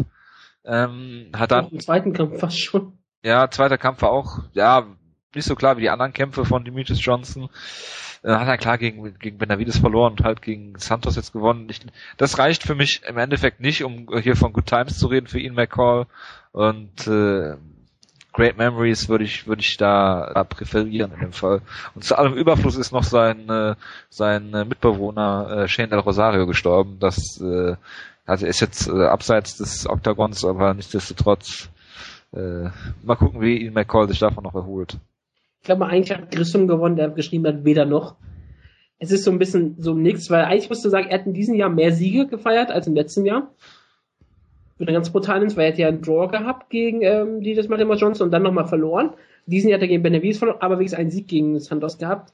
Aber ja, Santos ist nicht das Niveau, was normalerweise kämpfen würde. Er hat im Jahr 2012 um, sozusagen um Titel gekämpft, weil er halt in dem Turnier war. Deshalb bin ich auch dabei, man muss über Great, muss sagen, Great Memories und damit habe ich gewonnen. Ist richtig. ähm, es geht ja nicht um den Sieg, ich weiß, aber ich wollte es nur mal. Es geht noch weiter mit äh, einigen Kämpfern, die dann noch dazugekommen ist. Ich habe dazu nichts mehr geschrieben, werde aber jetzt völlig unvoreingenommen das sagen, was ich vor der äh, äh, vorher gesagt hätte. Ja klar. Und äh, bei Jacob Walkman, das ist der nächste, da hat äh, der gute Grissom Very Good Times geschrieben. Und da muss ich am Ende des Jahres dazu sagen, very great memories, die er dann hatte. ich habe auch Good Times gesagt, aber eigentlich nur so um Christum zu gefallen. Ich hätte, ich hätte auf jeden Fall great memories gesagt, weil ich Jacob Wogman auf den Tod nicht ausstehen kann.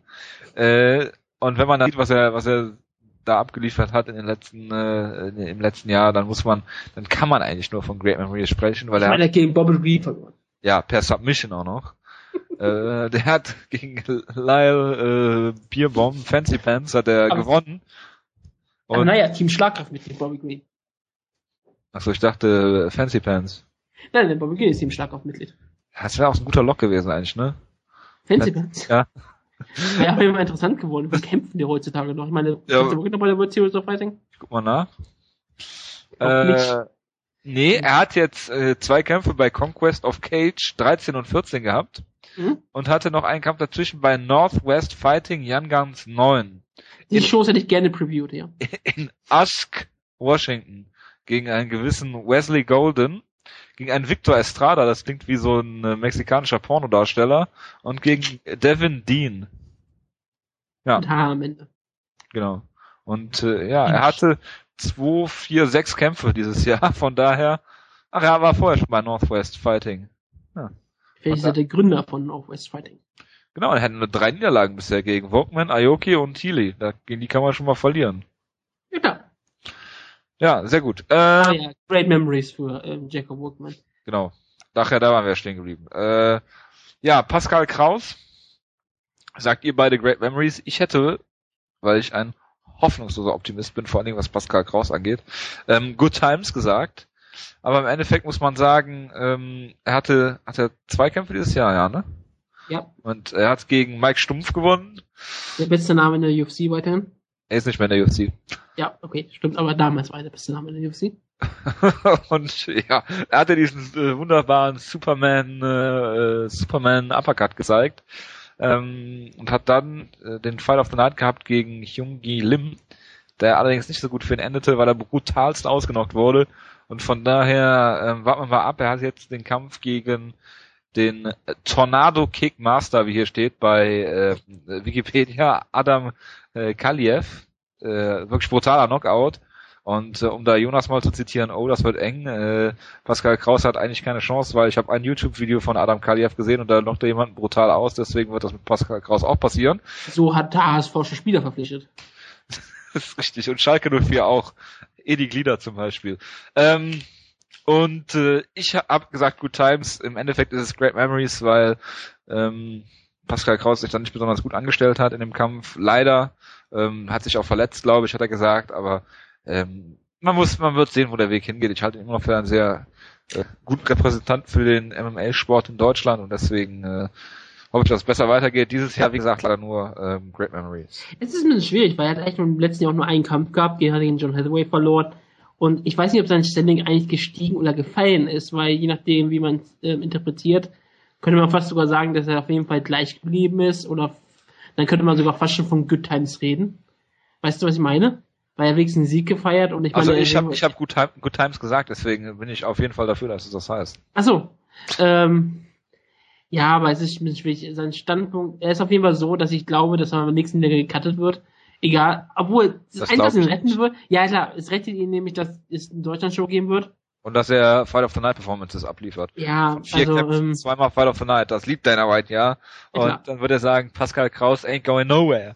ich würde fast trotzdem von Air Black Memories trotzdem noch reden, weil sein Standing auch nicht gestiegen ist, aber ähm, ich glaube, das ist so eine Sache, wo ich sage, was du immer sagst, ist okay. Gut, dann reden wir über Rashad Evans, da hat keiner von uns was abgegeben. Jonas würde wahrscheinlich, was, was würde Jonas sagen? Weder noch wahrscheinlich, ne? Jonas hat da was gesagt. Getimed. Echt? Ja. Stimmt, Jonas hat was gesagt. Jonas ist der Einzige, der was gesagt hat von uns. Es sieht nämlich so aus, weil es Ja, ja. dicker ist bei Jonas. Stimmt, stimmt, stimmt, stimmt, stimmt, stimmt. Weil er überall Titelgewinn dazu schreibt und so ein Genau. Schatz. Ähm, also ich, boah, bei Rashad Evans, was war denn das? Er hatte die Niederlage gegen John Jones, ne? Und dann kam der größte Fall seiner Karriere, als er gegen Little verloren hat. Ja. Was hätte ich denn vor, vor, voriges Jahr gesagt? Oder was hättest du gesagt? Also ich, Ich hätte wahrscheinlich Good Times gesagt, weil ich Rashad Evans immer als den zweitbesten Light Heavyweight überhaupt ansehe. ja, das hätte ich vermutlicherweise auch getan. Und ich würde auch weiterhin sagen, dass er jetzt nah mein Title Shot ist. Der kämpft gegen Cormier. Er ist auf jeden Fall wieder dran, weiterhin, obwohl er eine Niederlage hatte gegen Little Nock. Und eigentlich muss man wegen dieser Niederlage schon Great Memories, sagen. Und weil er dann nur gegen Dan Henderson und gegen Chase Sun gewonnen hat. Was sind das für aussagekräftige Kämpfe? Er wurde outkicked von Little Nog. Ja, allein deswegen Great Memories. Ich hätte Good Times gesagt, aber da kann man sagen Great Memories, ja. Ja. Er ist war- zwar immer noch nah dran, jetzt wieder ein Title Shot, aber das ist halt das gleiche Standing, was er eh schon immer hatte. ja. Und gegen Little Nog zu verlieren, ist eindeutig, Great Memories. Great Memories. Genau wie bei äh, Chris Whiteman. Haben wir es abgehakt. Genau. Dann machen wir ein Häkchen runter und reden über die interessanteste Fight Card Oh Gott. In der ersten Januarwoche, die Jetzt die die jemals abgehalten hat. Ich habe eine ganz spannende Frage an dich. Ja. Wenn wir rechtlich gesehen diese Show eigentlich gar nicht gucken können, müssen wir sie dann reviewen? Weil aktuell ist es ja sogar so, dass UFC TV sagt, dass die Show nur in USA, Kanada, Neuseeland und Australien geguckt werden kann. Das ist eine gute Frage. Also wenn, wenn wir rein rechtlich sozusagen die Show gar nicht sehen könnten, na gut, wir machen noch Bellator, was wir Das- gar nicht sehen könnten. Ja, aber das, aber ich würde hier einfach ein Stuntbook machen, weil ich will die Show eigentlich gar nicht gucken. Aber wir Ja, das- müssen sie ja sehen, nein, theoretisch. nein, das, das Problem ist ja, dass Kawajiri, Team Schlagkraft Tatsuya Kawajiri da drauf ist und Team Ja. Schlagkraft 2013 Tarek Seferdin auch noch. Ja, ich weiß. Das ist, wir können aber so tun, als wenn wir den Kampf gesehen hätten. Oder Ja, wir können aber- einfach nur irgendwelche GIFs uns angucken. Ja, oder wir können sagen, äh, die UFC hat doch bestimmt in irgendeinem Land hier ein TV-Deal, äh, das uns umgibt. Ah nee, das nächste Land, das wir haben, wäre, glaube ich, Kanada. Das nächste Land an uns ist. Ja, Kanada, weil es so noch im, im, im meisten am Atlantik drin Ja, so ist. ein, so ein Neufundland oder sowas. Ja klar, weil es am meisten Atlantik drin ist. Ja, ja hervorragend. Ähm, ja, weil bei Be- Bellator hat ja zum Beispiel in Russland so einen Deal, da könntest du sagen, ich habe eine Antenne, die ist so riesig, ich krieg äh, Russland 1 bis 5 hier rein und äh, guck das. halt noch hoffentlich auch in Russland 1 bis 5. Ja, ähm, deswegen, also wir reden trotzdem drüber, wir müssen Ja, klar, ja, auch auch wir es leider nicht sehen werden können und Ja. deshalb auch keine Review dazu machen. Äh, den Gracie Breakdown an den Städten, das alles reicht ja dann. genau. Wahrscheinlich wird in keinem der Kämpfe jemals gegrappelt werden. Ja, Kawajiri vielleicht. Das Geile ist ja, ich kann auch überhaupt nicht, also wenn man, ich fange wirklich mal mit Kawajiri an. Ist nicht der Main Event, aber es ist Tetsuya Kawajiri gegen San Soriano. Ich Ja. habe keine Ahnung, wer Sean Soriano ist. Ich gebe, gehe mal davon aus, dass es Sean heißt. Sean, vielleicht auch ähm, Sean. genau. Der ist Also- ein Landsmann? Schweizer? Ich habe keine Ahnung. Ich habe noch nicht mal ihn gegoogelt. Ich, ich habe ich habe diese Karte vollkommen vergessen. Erst als wir die Show begonnen haben, habe ich gemerkt, ach scheiße, wir haben ja diese Show noch zu besprechen. Also als wir angefangen haben, hier zu bereden. Und dann habe ich ein bisschen gesucht. Ich habe jetzt noch nicht geguckt, was dieser gute Sean bisher gemacht hat. Ich Er ist eben nach. Amerikaner aus Miami, Florida. Er hat einen 8-0-Rekord. Er trainiert bei den Black Zillions. Das kann man schon mal ähm, ganz ähm, vorhalten. Hat ähm, einige gute Siege, auch zum Beispiel gegen Victor Delgado und Matthew Perry. Ich dachte, Matthew Perry ist ein Schauspieler.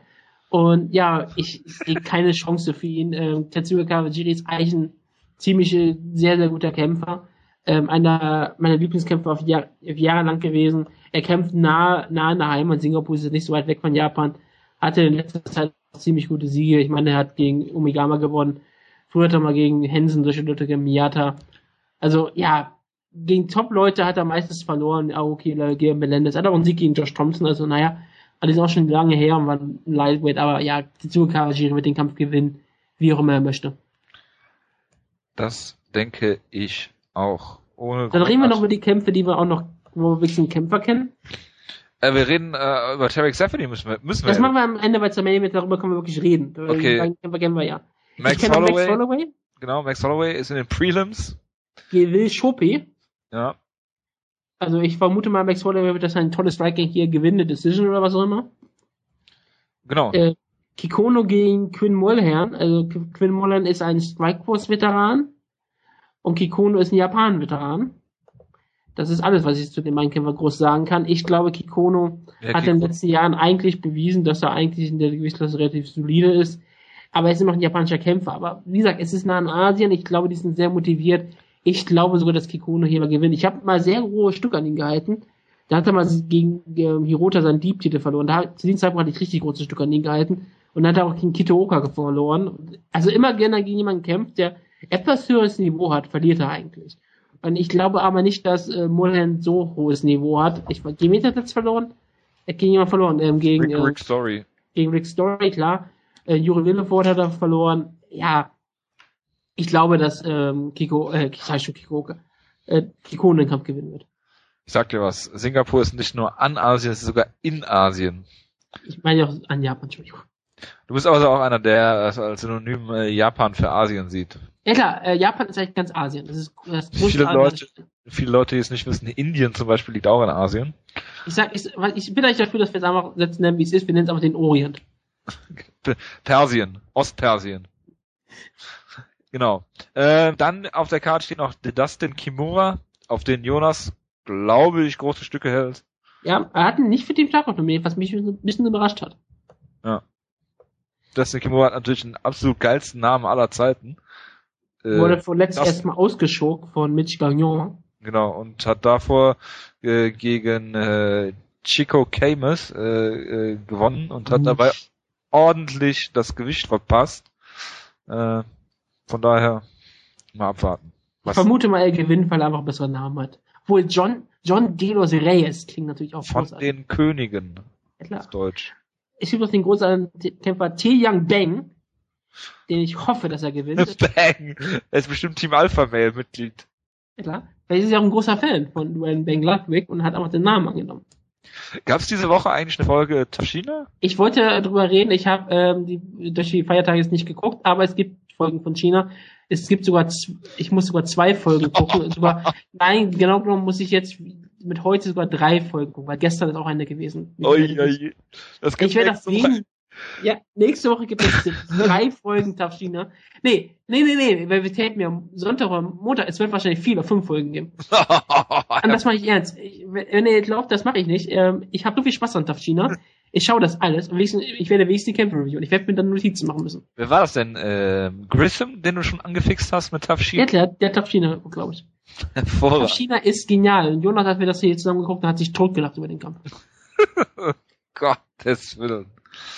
Ja, ähm, wir müssen über den Event reden. Und ja, die einzigen beiden, also die, der einzige Kampf, in dem wir beide Leute kennen. Also wirklich kenne ich Kikono und Mulan kenne ich beide, aber ich kann jetzt nicht wirklich viel zu dem nur groß sagen. Genau. Und zwar ist das ähm, Tarek Seferdin, der letztes Jahr einen Kampf hatte, Anfang des Jahres, gegen äh, Nate Marquardt den Titel gewonnen hat. Und das somit, ich total vergessen, dass er den Titel gewonnen hat, ganz ehrlich ja, gesagt. Und somit auch der amtierende Strikeforce äh, Welterweight Champion ist. Äh, wo wir Warum kriegt er kein Title Es muss eine Titelvereinigung geben eigentlich. das weiß ich nicht. Vielleicht, weil die UFC gerade keinen Welterweight-Titelhalter hat? Ja, stimmt. Eigentlich ist er per Default der UFC äh, Welterweight Champion. Ja, genau. Und verteidigt jetzt den UFC Welterweight-Titel gegen äh, Jung Lim. Genau. Lim Jung Yu. Also ihr kennt das ja, äh, das ist wie Bung Kung Cha, den kennst du ja persönlich. Den kenne ich persönlich, ja. Chavum, ist richtig. Deshalb was sagst du denn zu einem guten Lim? Ähm, ja, er hat, äh, ist, also erstmal ist er eine sehr imposante äh, Erscheinung mit seinen 1,88 Meter im Welterweight, hat äh, eine Reichweite, die glaube ich, wenn ich das so überblicke, äh, die zweitweiteste äh, Reich oder die zweithöchste größte Reichweite im Middle und Light Heavyweight wäre, vielleicht sogar sogar im Heavyweight. Also hat eine unglaublich große Reichweite. Ja, John Jones hat eine größere, oder? Ja, ja, ich sagte ja auch zweitgrößte Reichweite. Also, ah, Entschuldigung. Also Uriah Hall hat mehr Reichweite, also er hat 79 Inch, Uriah Hall hat 80 und äh, ja, John Jones hat 84,5 oder sowas. Ähm, wie dem auch sei, äh, er ist, hat eine gute Physis äh, und hat beide seine Kämpfe mit Knien und Punches beendet. Äh, den letzten können wir uns noch gut erinnern, gegen Pascal Kraus. Ähm, wie gesagt, man muss anders kämpfen gegen den, den guten Herrn Lim. Und ähm, ich würde ihn gerne mal grappeln sehen. Also im Stand macht er das gut, er nutzt die Distanz gut, ähm, er zeigt immer diese Knie, er lässt niemanden an dich rankommen. Und auf der anderen Seite hast du halt Tarek Seferdin, der ähm, ein guter Ringer ist. Der trainiert, glaube ich, auch bei Team Quest. Ja, hat er schon Ewigkeiten. Ist ein äh, guter Ringer, was äh, relativ unüblich ist für einen Europäer, ist ja, ist ja Belgier. Und ähm, hat aber im Nate Marquardt-Kampf, wenn ich mich recht erinnere, sehr viele gute Leg-Kicks gezeigt. Das hat er schon vorher gezeigt. Er hat schon immer ein relativ gutes Striking gehabt. Er hat auch gegen Kämpfe gegen Scott Smith und Roger Boning gezeigt. Er ist ein ziemlich interessanter Kämpfer, auch ziemlich gut am Käfig. Ja, und äh, also hat nur dieses Match gegen Tyron Woodley verloren, wo er halt äh, outwrestled wurde. Und äh, ja, Tarek Seferdin wird interessant sein, ob er jetzt auch mit Leckix arbeitet, weil ähm, Donald Cerrone hat äh, zum Beispiel bei Twitter geschrieben, uh, now I will never, I, I never want to kick again. Ja, nach diesem Anderson Silver ähm, Vorfall. Und deswegen wird es interessant sein, ob Lim Leckix checkt oder Seferdin welche zeigt. Das könnte so ein bisschen die Story des Kampfes sein. Es wird, ich weiß gar nicht, ob es ein Fünf-Runden-Kampf wird, weil es ist ja ein Replacement-Lim, es sollte eigentlich gegen... Ist ja eigentlich ein Titelkampf. Gegen, äh, ist ja logisch, klar, wie ich vergaß. Es sollte eigentlich gegen Jake Ellenberger sein, der Titelkampf im Welterweight. Den hat sich Jake Ellenberger auch verdient mit seiner Niederlage gegen Roy McDonald. Von daher ähm, hat die UFC dann gesagt, okay, wir nehmen wenigstens einen ungeschlagenen Mann mit äh, Lim. Und äh, ja, von daher, ich bin mal gespannt. Ich halte sehr viel von Tarek Seferdin. Er hat natürlich jetzt ein Jahr Pause. Es ist immer spannend zu sehen, wie die Leute da zurückkommen. Dann noch Übersee kommt noch so ein Faktor dazu, Zeitumstellung und so weiter und so weiter. Deswegen, ähm, ich bin so ein bisschen hin und her gerissen, aber im Zweifel natürlich muss ich mit Team Starkraft sein. Er ist ein guter Ringer, Tarek Seferdin. Ich denke mal, dass er einen Kampf zu Boden bringen wird. Da könnte es dann sein, dass Lim ein gutes Grappling hat. Das kann ich nicht einschätzen, aber mit langen Beinen ist man immer gut, ähm, Triangles zu zeigen zum Beispiel oder, oder Guillotine-Chokes. Ähm, von daher, äh, ich bin nichtsdestotrotz für Terry Seferdin und denke, dass er den Kampf gewinnen wird. Ja klar, ich habe ja vorher in unserem Vorlauf gesagt, dass Terry Seferdin den Kampf klar gewinnen wird, aber klar, Lim ist eigentlich ein ziemlich gefährlicher Gegner. Er hat bisher bewiesen, dass er ein gefährlicher Striker ist. Man wird sehen, ob er im Grappling gegen Seferdin mithalten kann. Also Seferdin wird auf jeden Fall die Kontrolle übernehmen, versuchen zu übernehmen und dann wird es interessant zu sehen was, sein, was passiert. Ich glaube auch, dass Terry Seferdin der bessere Kämpfer trotzdem von beiden ist. Aber ja, die lange Pause und der Kampf, das am Orient stattfindet, ist natürlich ein Nachteil. Äh, ich bleibe es trotzdem dabei. Orient Singapur, wo die Kamele hin und her laufen, ne? Genau. Genau, und alle tragen so Turban und haben trotzdem Schlitzaugen. Tarek Seferdin oh gewinnt. Ja. Wieso? Das wird, das ist in Cyborg anerkannt, das wird bei Noriaki Kasai immer als Vorteil angesehen. Das ist, Aero, das ist, das ist aerodynamisch in Skispringen, ja. Übrigens, ich war, ich war in meinem Urlaub, ich war ja in der Nähe von, ich war im Schwarzwald und ich war mit meiner Freundin auch an der Adlerschanze in Hinterzarten. Oh, das ist ja großartig. Oder an der Rufusschanze, wo äh, Thomas Morgenstern letztens gestürzt ist. Und jetzt trotzdem äh, wieder voll dabei ist. Also, ja klar, äh, Thomas Morgenstern ist um einiges härter nehmen als Anderson Silver. Ja, absolut. Ich weiß nicht, ob er einen Kampf gewinnen würde gegen Anderson Silva, aber äh, egal. Ähm, kommen wir mal zur Sache wieder. Ich glaube, Tarek Seferdin, wenn es egal was für ein Rundenkampf es ist, ich glaube aber, das ist eine äh, keine echte Karte. Also diese diese äh, Überseekarte sind bestimmt drei Rundenkämpfe. Ich vermute nicht. Ich hoffe es fast, weil ich weiß nicht, ob ich es lange aushalten werde, wenn es ein fünf Rundenkampf wird. Aber ich vermute, Tarek Seferdin wird trotzdem gut aus der verletzten Sport zurückkommen, wird eine Decision gewinnen. Weil er gewinnt immer Decisions. Genau. Und damit sind wir durch für die Fight Night. Und sind mal gespannt, ob wir den Event überhaupt gucken können. Wenn nicht, ist der Kelch an uns vorübergegangen und wir haben nochmal Glück gehabt oder wie auch immer. Dann schaut nur Jonas auf Strafe die Show. Genau, und zwar komplett. Für uns alle. Er muss für uns alle unterschiedliche Notizen machen, damit es nicht auffällt. genau. Und so wie wir ihn imitiert haben, muss er uns dann imitieren. okay, Gut. wir müssen jetzt noch die Awards machen. Genau, weil wir haben ja erst, wie lange haben wir jetzt geredet? Zwei Stunden? Ja, mit ein bisschen Vorlauf, also anderthalb Stunden bestimmt ungefähr. Ja. ja. Ja. Aber wir haben ja, wir haben ja Zeit mitgebracht und ich hoffe, äh, du kannst nachher trotzdem noch ein bisschen Darts gucken.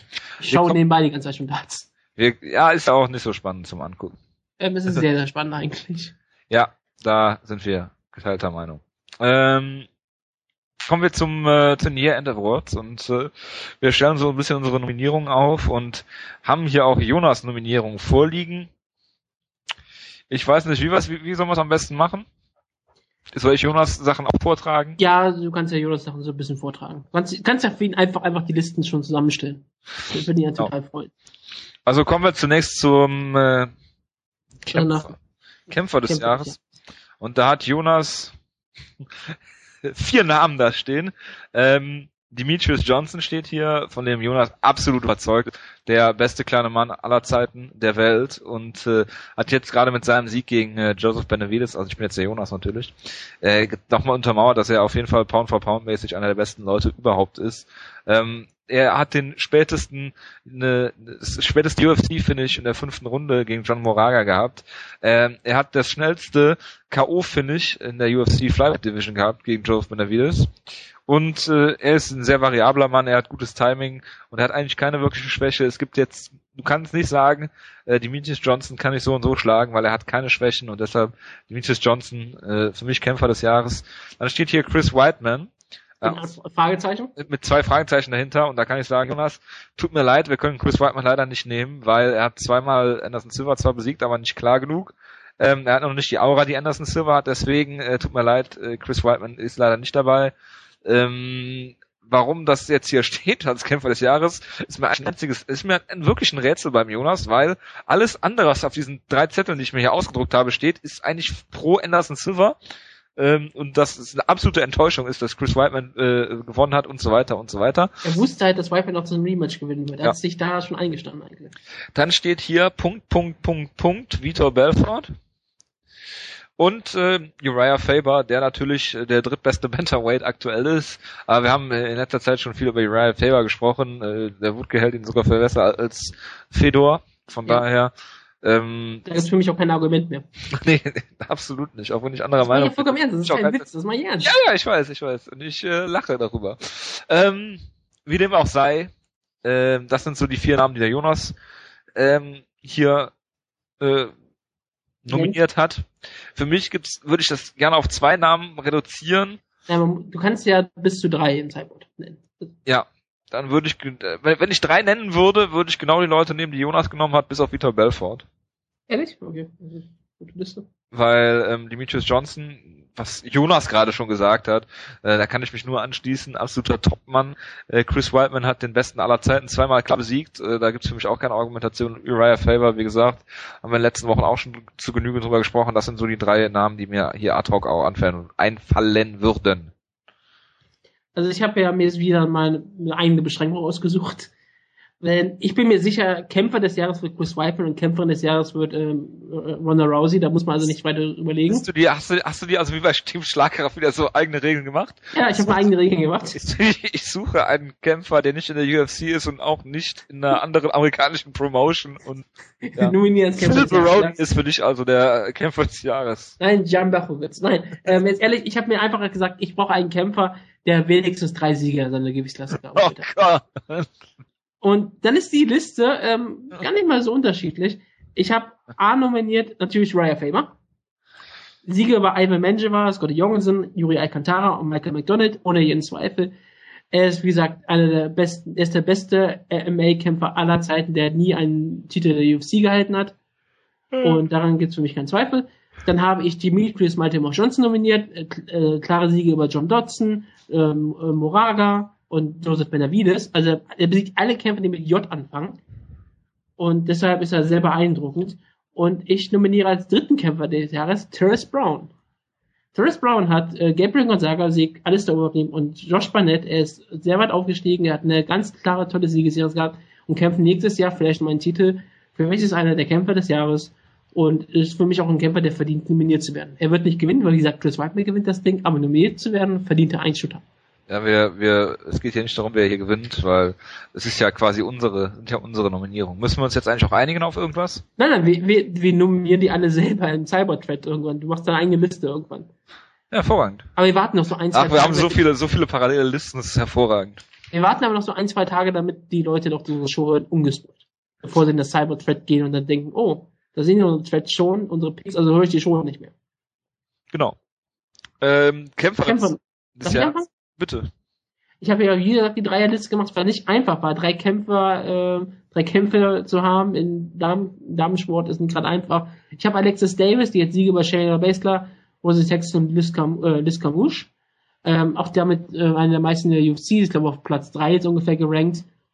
Ich habe Joanne Calderwood gerankt, jetzt sogar vier Siege, genau wie Ray Faber, gegen Livia von Plattenberg, eine Frau Krumdiak, Frau Center und Campapea. Und das war eigentlich ziemlich beeindruckend. Sie ist ja die Kämpferin, die mit allen männlichen Kämpfern die Striking kann verglichen werden überhaupt. Sie wurde ja verglichen mit Anderson Silva, äh, mit, oh Gott, wie heißt sie nochmal? Ich, äh, George Barosian wurde verglichen. Also sie ist eine wunderbare Kämpferin, wird in der äh, ähm, Ultimate Fighter Staffel kämpfen.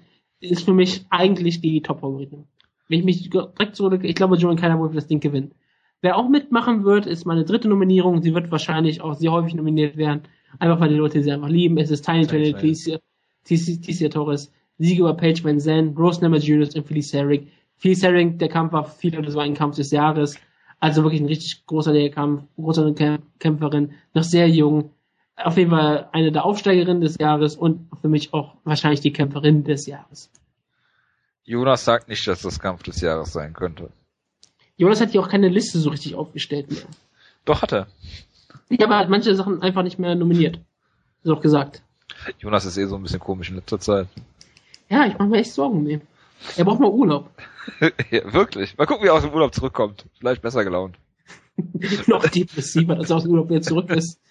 genau.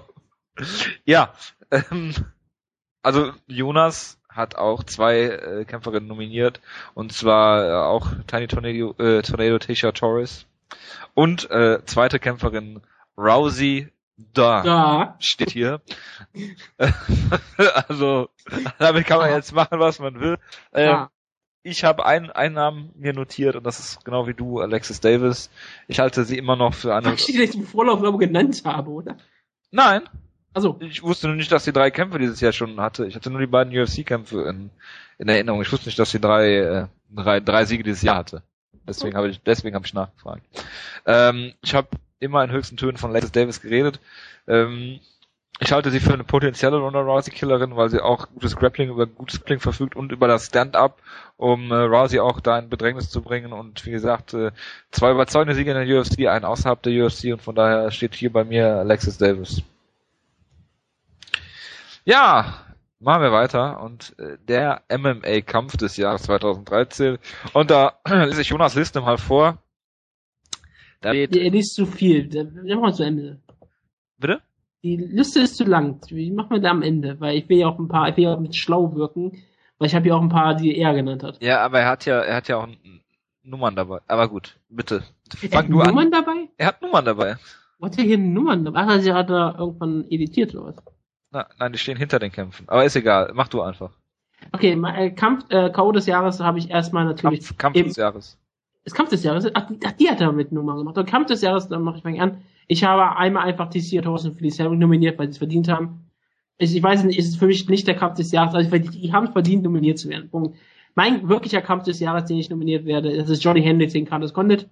Ein unfassbar guter Kampf, UFC 158 war es ja, sehr unterhaltsam, bis in die letzte Runde. Jonas hat bestimmt jede Runde C10 gewertet.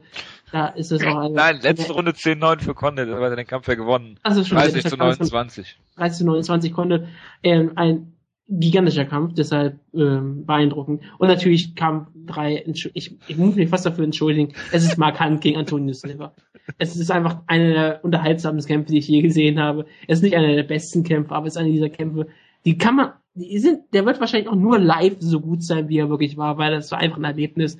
Dieser Fünf-Runden-Kampf, wow, ich war wirklich beeindruckt. Ja. Also den Kampf will ich unbedingt auch nominieren. Er wird wahrscheinlich sogar gewinnen. Also ich habe zwei Favoriten. Ähm, das ist einmal genau wie du gesagt hast, Johnny Hendricks gegen Carlos Condit auf der Card, auf der auch Nick Diaz gegen äh, GSP stattfand. Die beste Buy-Rate dieses Jahr mit 950.000 Buys. Ähm, da fand, da war der Coleman Event halt Johnny Hendricks gegen Carlos Condit und wie du schon gesagt hast, so ein unglaublich spannender, mitreißender Kampf auf hohem Niveau geführt. Ähm, Johnny Hendricks immer wieder mit Takedowns, äh, Condit immer mit Scrambles, Stand-up, all, alle Facetten des MMA-Games, die hier ähm, gezeigt worden und deshalb ist das für mich einer der beiden Kämpfe des Jahres. Der zweite ist auf jeden Fall John Jones gegen Alexander Gustafsson. Ähm, unglaubliche gute Leistung von Alexander Gustafsson, unglaubliche Dramatik, weil John Jones die beiden letzten Runden dann noch klar gibt. Ähm, deswegen und unglaublicher Wille von Gustafsson, da nicht K.O. zu gehen. Ähm, wirklich mitreißender Kampf. Ich hoffe, dass es ein Rematch gibt, auch wenn ich da dann denke, dass es ein bisschen anders laufen wird.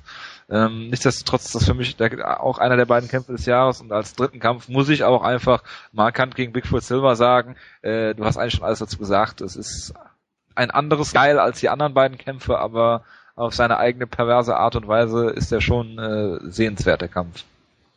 Absolut. Jonas hat zu den Kämpfen, die wir gerade schon besprochen haben, er hat eine, eine Liste. Da hatte die Nummern, ich sehe es auch. Ich habe ihn mit K.O. verwechselt. Nummer äh, eins John Jones gegen Alexander Gustafsson.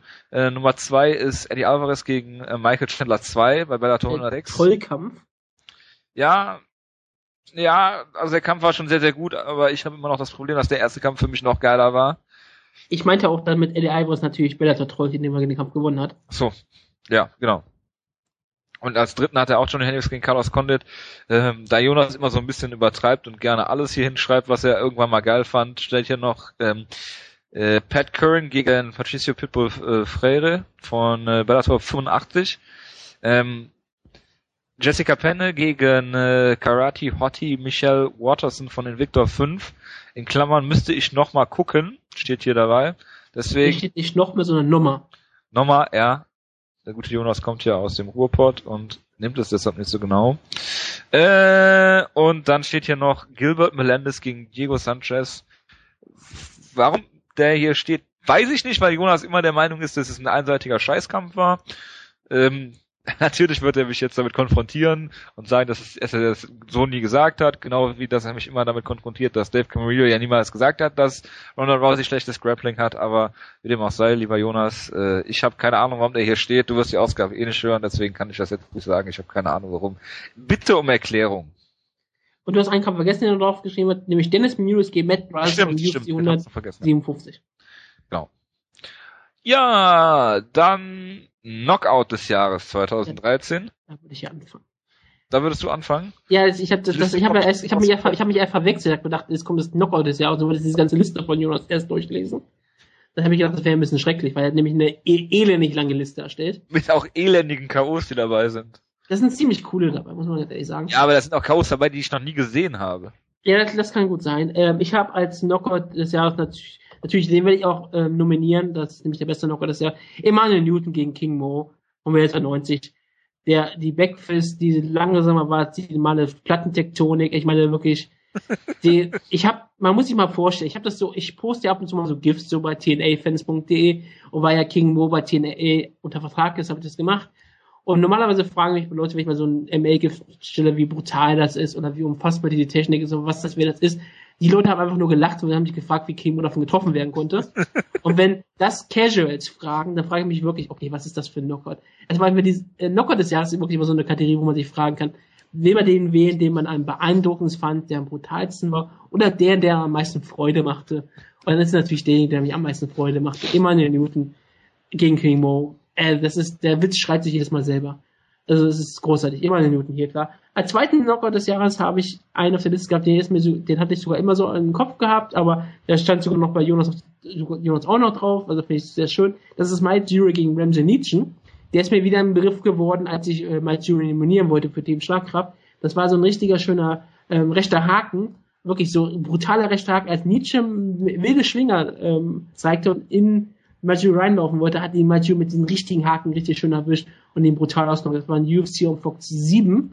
Äh, guckt ihr nochmal an, wenn ihr ihn findet. Den, davon findet ihr viele GIFs auf äh, äh, äh, Google. Einfach nur eingeben. Und der dritte ist einfach, äh, auch aus Sympathie, auch vom Bellator, Alexander Schlemenko gegen Doug Marshall. Die Liver Shots. Also wie er ihn erstmal einmal damit verletzt und da schon Doug Marshall richtig brutal zusammenzog und ihn dann das zweite Mal in die, in die Leber haut und Doug Marshall einfach zusammenfällt wie ein Kartenhaus. Das ist, das wird, das wird nie gewinnen, weil die meisten Leute ihn nicht gesehen haben. Aber es ist einer der besten K.O.s, die ich gesehen habe. Ich liebe ja Body Shots und das war einer der zerstörerischsten. Und der hat auch noch dazu geführt, dass er den Drogentest nicht geschafft hat. Genau. Also dieser, dieser ähm, Schlag hat dazu geführt, dass Dagmar den Drogentest führt. Also bevor ich zu der Liste vom Jonas komme, weil da stehen auch einige, einige K.O.s drauf, die ich sehr, sehr beeindruckend fand. Zum Beispiel Yolo Romero gegen Clifford Starks, das Flying Knee. Ja. Äh, war mir auch noch in Erinnerung geblieben. Klar, äh, Emmanuel Newton gegen King Slow Mo. Äh, mit dieser unglaublichen Fliehkraft, die in dieser äh, Spinning Backfist drin steckte. Äh, von daher, äh, das sowieso. Ähm, ich habe auch einige Sachen rausgeschrieben, die der Jonas nicht hatte auf seiner Liste, die gleich kommt. Äh, zum Beispiel äh, ein K.O., den auch viele vergessen, der sehr, sehr beeindruckend war, war Dong Yong Kim gegen Eric Silver. Nachdem er anderthalb Runden verloren hat, äh, One-Punch-Knockout gegen Eric Silver. Äh, One-Punch-Knockout auch äh, Anthony Peroche gegen Vinny Magalhaes. Äh, eine sehr schnelle, schöne Geschichte eigentlich. Ähm, was mich wundert, dass in Jonas Liste nicht vorkam, ist Hannon Barau gegen Eddie Wineland, dieser Spinning, äh, äh, Spinning Heel Kick, äh, dann mhm. auch mit den Punches gegen Eddie Wineland. Den würde ich sehr hoch anrechnen, weil es halt auch ein guter Gegner war. Ähm, und nicht nicht äh, viele Leute hier, die, die diese KOs kassieren, halt nicht nicht besonders gut sind. Ähm, eine andere Sache ist für mich auch einer der K.O.s des Jahres, weil er so unvorhergesehen kam und so, so komisch aussah und äh, halt einen K1-Level Striker besiegt hat, ist Travis Brown gegen Alistair Overeem, diese zehn Frontkicks hintereinander, bis einer durchkam. Und da waren aber so viele Frontkicks, das habe ich auch gedacht, das kann ich auch nicht ja. wählen. Ja. Ist es ein Frontkick, damit gewinnt das Silber gegen Vita Belfort. Ja. Und mein Hass ist ja so groß, meine Abscheu an Anderson Silver jetzt nicht tun darf. Genau. Und äh, ein K.O., der für mich einer der besten, schönsten und wahrscheinlich brutalsten und schmerzhaftesten war von allen, ist Mark Hunt gegen Stefan Struve, äh, wo er ihm mit dem, ich glaube es war ein linker Haken, ähm, das, äh, den Kiefer gebrochen hat. Was in diesem Jahr? Das war dieses Jahr, meine ich. Unfassbar. Ich meine, das wäre bei der Japan-Show gewesen, oder? Ich guck nochmal nach, damit ich mich nicht vertue. Das Jahr ist so lang. Ja, furchtbar. Ich gehe mal durch Jonas Liste einfach mal durch währenddessen. Äh, er hat zum Beispiel, soll ich ja. durchgehen? Ja, mach ruhig. Äh, Derek Meeman gegen Royce Gracie. Royce Gracie ist ja jetzt bei ähm, New Japan unter Vertrag, haben wir ja gesagt. Das war dieser Flair-Flop, als er Royce Gracie getroffen hat, dieser noch ein bisschen weiter lief und dann einfach nur auf die Schnauze fiel. Sehr schöner äh, Knockout. Dann haben wir Uriah Hall gegen Adam Zeller. Das war nämlich bei Ultimate Fighter 17. Dieser Spinning Heel Kick. Kann ich hier gerade ähm, Junge nicht mehr hören, aber ich mache mal weiter. Er hat Bigfoot Silver gegen Alice Overeem, diesen brutalen Knockout, den, den Kampf von Behind. Sehr schön. Anthony Pettis gegen Donald Cerrone, den Liver Kick, auch ein sehr schöner Knockout, den ich auf der Liste hatte. Äh, Matt Wyman gegen TJ Grant, die Elbow Strikes, überhaupt. Hat sich natürlich TJ Grant ähm, Namen gemacht hier, UFC um Fox 6. Immer eine Newton gegen Kimura, wie gesagt, ja auch. Encho Guani gegen Roger Bowling, das war ein linker Haken. Schön, dass Jonas wenigstens mal hinzug, was es war, aber ich kann mich die meisten wirklich nicht erinnern. Jonas Benavides gegen Darren Oyama, UFC on Fox 7, ein Liver Punch, immer hoch zu bewerten. Ähm, dann hat er noch hier einen Ronaldo Augusto Braga gegen João Paulo Roca Fagundes. Ich habe keine Ahnung, was es ist. Ich sag, er hat nur einen Link verlinkt. Es kommt, es kommt wahrscheinlich in den Links der Woche, genau wie der Bloody Elbow äh, Gift, das er dazu geschickt hat, zu Genau. gegen Genau. Lana Jones. Alana Jones, er hat Mighty Mouse gegen Jonas Benavides logischerweise noch hinzugefügt. Oder Joe B, wie er einfach nur heißt hier. Und er hatte noch dazu Vita Belfort gegen Luke Rockhold, die ich natürlich nicht, nie nominieren würde, weil. Vita Belfort auf Drogen steht. Aber Jonas ist natürlich eigentlich, Ja. ähm, ich will nicht sagen, dass er einfach ähm, Wein, Wein predigt und so alles was macht, aber ist mir egal. Er ist einfach nur ein Idiot in solchen Sachen. Er liebt eigentlich Vita Belfort und er würde es Genau. total vermissen, wenn Vita Belfort nicht auf THT wäre. Weil er liebt diese Highlight Reads. Er hat Vita Belfort fast überall hier gelistet. Sogar als Kämpfer des Jahres. Also das muss man sich mal vorstellen. Genau. Das ist einfach sowas von falsch von diesem guten Jonas. Aber das kann man jetzt immer vorhalten, dass wir auf jeden Fall auch näher gesagt haben, dass er Vita Belfort als Kämpfer des Jahres nominiert hat. Ja, aber Und vor allem, überlegt hat. also das letzte, wo ich Vitor Belfort nominieren würde, ist für einen Spinning Back Kick K.O., wo er vorher noch nie irgendwie einen Kick überhaupt in seinem Leben gezeigt hat und seitdem er auf THT ist, alle Leute damit ausnockt. Drei Headkicks in Folge, ja? Ja, also äh, von daher, das ist das letzte, wo ich Vitor Belfort nominieren würde. Gut, ich glaube, du warst jetzt durch durch die Liste, oder? Ja, das ist, war, das war auch die einzige, die wirklich so lang ist. Reicht auch, ja. Entschuldigung für Jonas. Ähm, die Submission des Jahres 2013 und ich bin einige Sachen durchgegangen und normalerweise gucke ich ja immer nach, nach außergewöhnlichen Submissions. Wir hatten vor zwei Jahren oder vor drei Jahren, war es vor zwei Jahren? Also letztes, vor, letztes, vorletztes Jahr oder sowas, den Twister von, von Korean Zombie zum Vorletztes Beispiel. Es gab einen Calf Slicer von äh, Charles Oliveira, also sehr, sehr ausgefallene Aktionen oder, oder den Gugu Plata von Vinny. Äh, bei die Omo. Plata von Costa Filippo. genau. Die Near Submissions ähm, von, von Costa Filippo und von daher ähm, Near Submission des Jahres 2013 war eine tolle Kategorie. absolut. Dann würde ich auf jeden Fall Costa Filippo mit seinem Omoplata gegen Fr- Francis Camon. Ähm, von daher, also ich gehe erstmal Jonas Liste durch. Hat hier einige. Jonas ist irgendwie alles modified. Ähm, äh, Ach, ehrlich. Ja, laut, laut seiner Liste hier. Ich weiß auch nicht, äh, entweder er hat das Gedächtnis des Jahres oder er ähm, Hat sie neben des Jahres erstellt. Und er hat, äh, genau, er hat die Liste laufend oder er hat im Urlaub nichts zu tun und guckt nur Vergangene. Nein, er hat die Liste laufen, deshalb hat er sich aufgeregt, dass er irgendwann aufgehört hat, Knockout zu listen. Schau auf die Knockout-Liste. Er hat Genau, irgendwann aufgehört, Knockout zu listen. das stimmt. Ähm, ja, wie dem auch sei, ähm, der erste, der hier steht, oder die erste Submission, die hier steht, ist äh, Pat Curran gegen äh, Shamalayev, äh, die Modified Guillotine. Äh, dann hast du Kenny Robertson gegen Brock Jardine, äh, Modified Bar. Dann hast du Rosname Jonas gegen Katrina Catron, äh, Flying Armbar. Dann hast du Josh Bergman gegen John Fitch, Guillotine gegen den Unchokebaren. Und dann Anthony Pettis versus Ben Henderson. Da steht nur noch der Event dabei, bei den anderen stand noch der, der, die Submission dabei, beziehungsweise am Anfang sogar noch das Datum. Hier steht nur das Event dabei, also ja, von daher.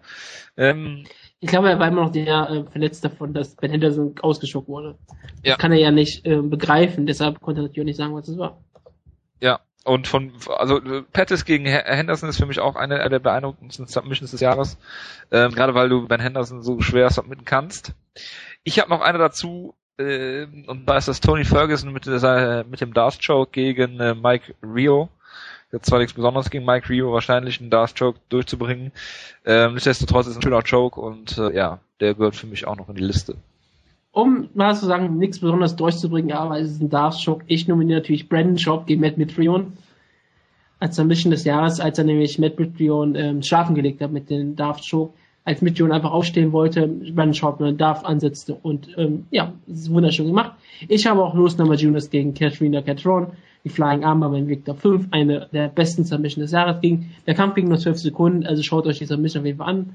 Und ich nehme hier natürlich Uriah Faber gegen Ivan Manjava, wo er aus einem Pro Wrestling Fix, als er auf den Gegner hinten raus stand, in äh, ein Naked Choke stand, das Stehen tat, den Rücken holte, die Submission holte und dann auf dem Rücken des Gegners noch anfing zu jubeln, anstatt den Griff zu lösen, also anstatt die Body, Body zu lösen, während Ivan Menjeva schon Tränen in den Augen hatte. Das war absolut großartig und eigentlich meine Submission des Jahres. Ja. Nächster Punkt wäre äh, Veranstaltung des Jahres 2013. Da ähm, habe ich noch nichts, da muss ich wirklich lange für überlegen für. Genau, ich auch. Und äh, Jonas muss dafür nicht lange überlegen, weil er hat hier sieben Events, Cards, nominiert. Also er sollte vielleicht besser eine Liste machen mit Cards, die er scheiße fand. Das, die wäre kürzer. Er hat sogar für eigentlich über die ganzen Kämpfe drauf geschrieben. Bis auf UFC um Fox 7, wo er wahrscheinlich die Karte eigentlich gar nicht so schön fand. genau, er hat, stimmt, er hat die Kämpfe, die er schön fand, auch noch dazu geschrieben. Ja klar, er Rashad. macht seine Arbeit immer, er hat nämlich Rashad gegen Little Noch. ich wollte gerade, ich lese hier gerade Rashad gegen Little Noch, ja. herrlich, herrlich, herrlich. Und natürlich ähm, UFC 162, Whiteman vs. Silver, Nothing Else Matters. Ah, herrlich. Oh, Jonas. Aber wir müssen dem Jonas echt sagen, dass er, dass er doch bitte die, die äh, Card live äh, kommentieren soll. UFC 168. Also gibt bestimmt, ja, es gibt bestimmt interessante Sachen. Gerade äh, Jim Miller, finde ich, war ja sehr interessant. Oder Diego Brandau verpasst das Gewicht und kämpft dann scheiße oder verliert dann. Ähm, äh, ja, er kann was sagen zu, zu Barnett gegen Brown. Misha Tate, mal gucken, was er dazu sagt. Und äh, der Main Event sowieso steht sowieso für sich, von daher ähm, ja, mal abwarten. Also wir könnten dann on air hören, wie er sich das wie er sich den Strick holt und genau, wie genau, wie er sich den Strick bastelt. Das wäre ehrlich. Ich glaube, bei, bei Ronald Rousey gegen Misha Tate würde er einfach ausschalten irgendwann. Oder sich wegdrehen, wie du bei Josh Thompson. Ja, das tue ich ja meistens. Okay, aber was für er hat die Karten mit, ich gehe mal nur schnell durch. UFC on Fox 6 hat er nominiert, UFC 156, UFC Fox 7, 160, 162, 164 und Fight 126.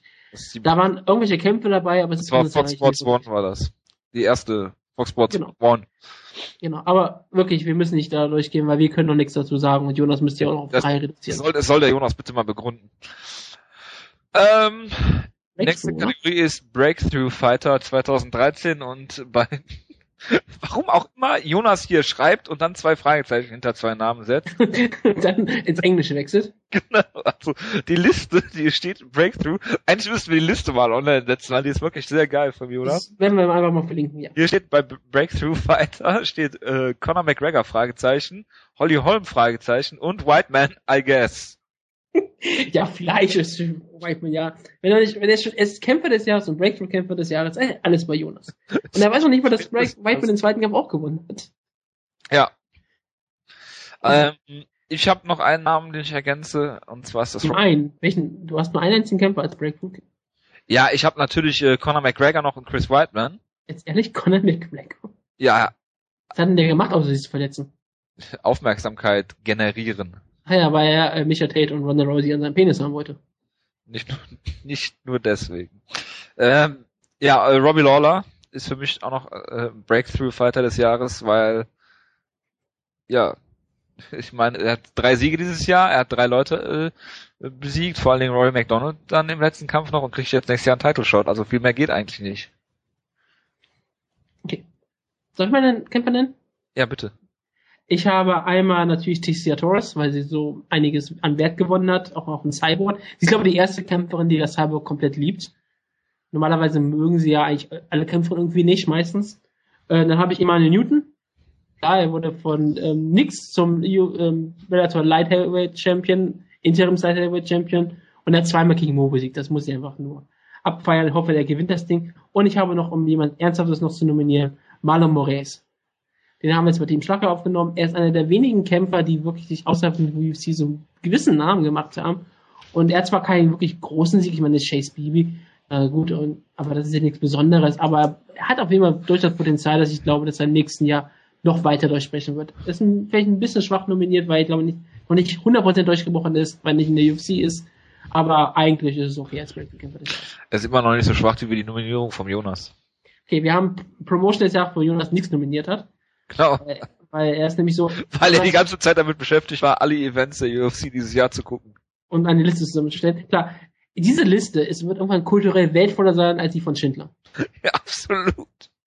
Absolut. Jonas Liste. Genau, so, Jonas braucht noch so eine Emaille-Fabrik.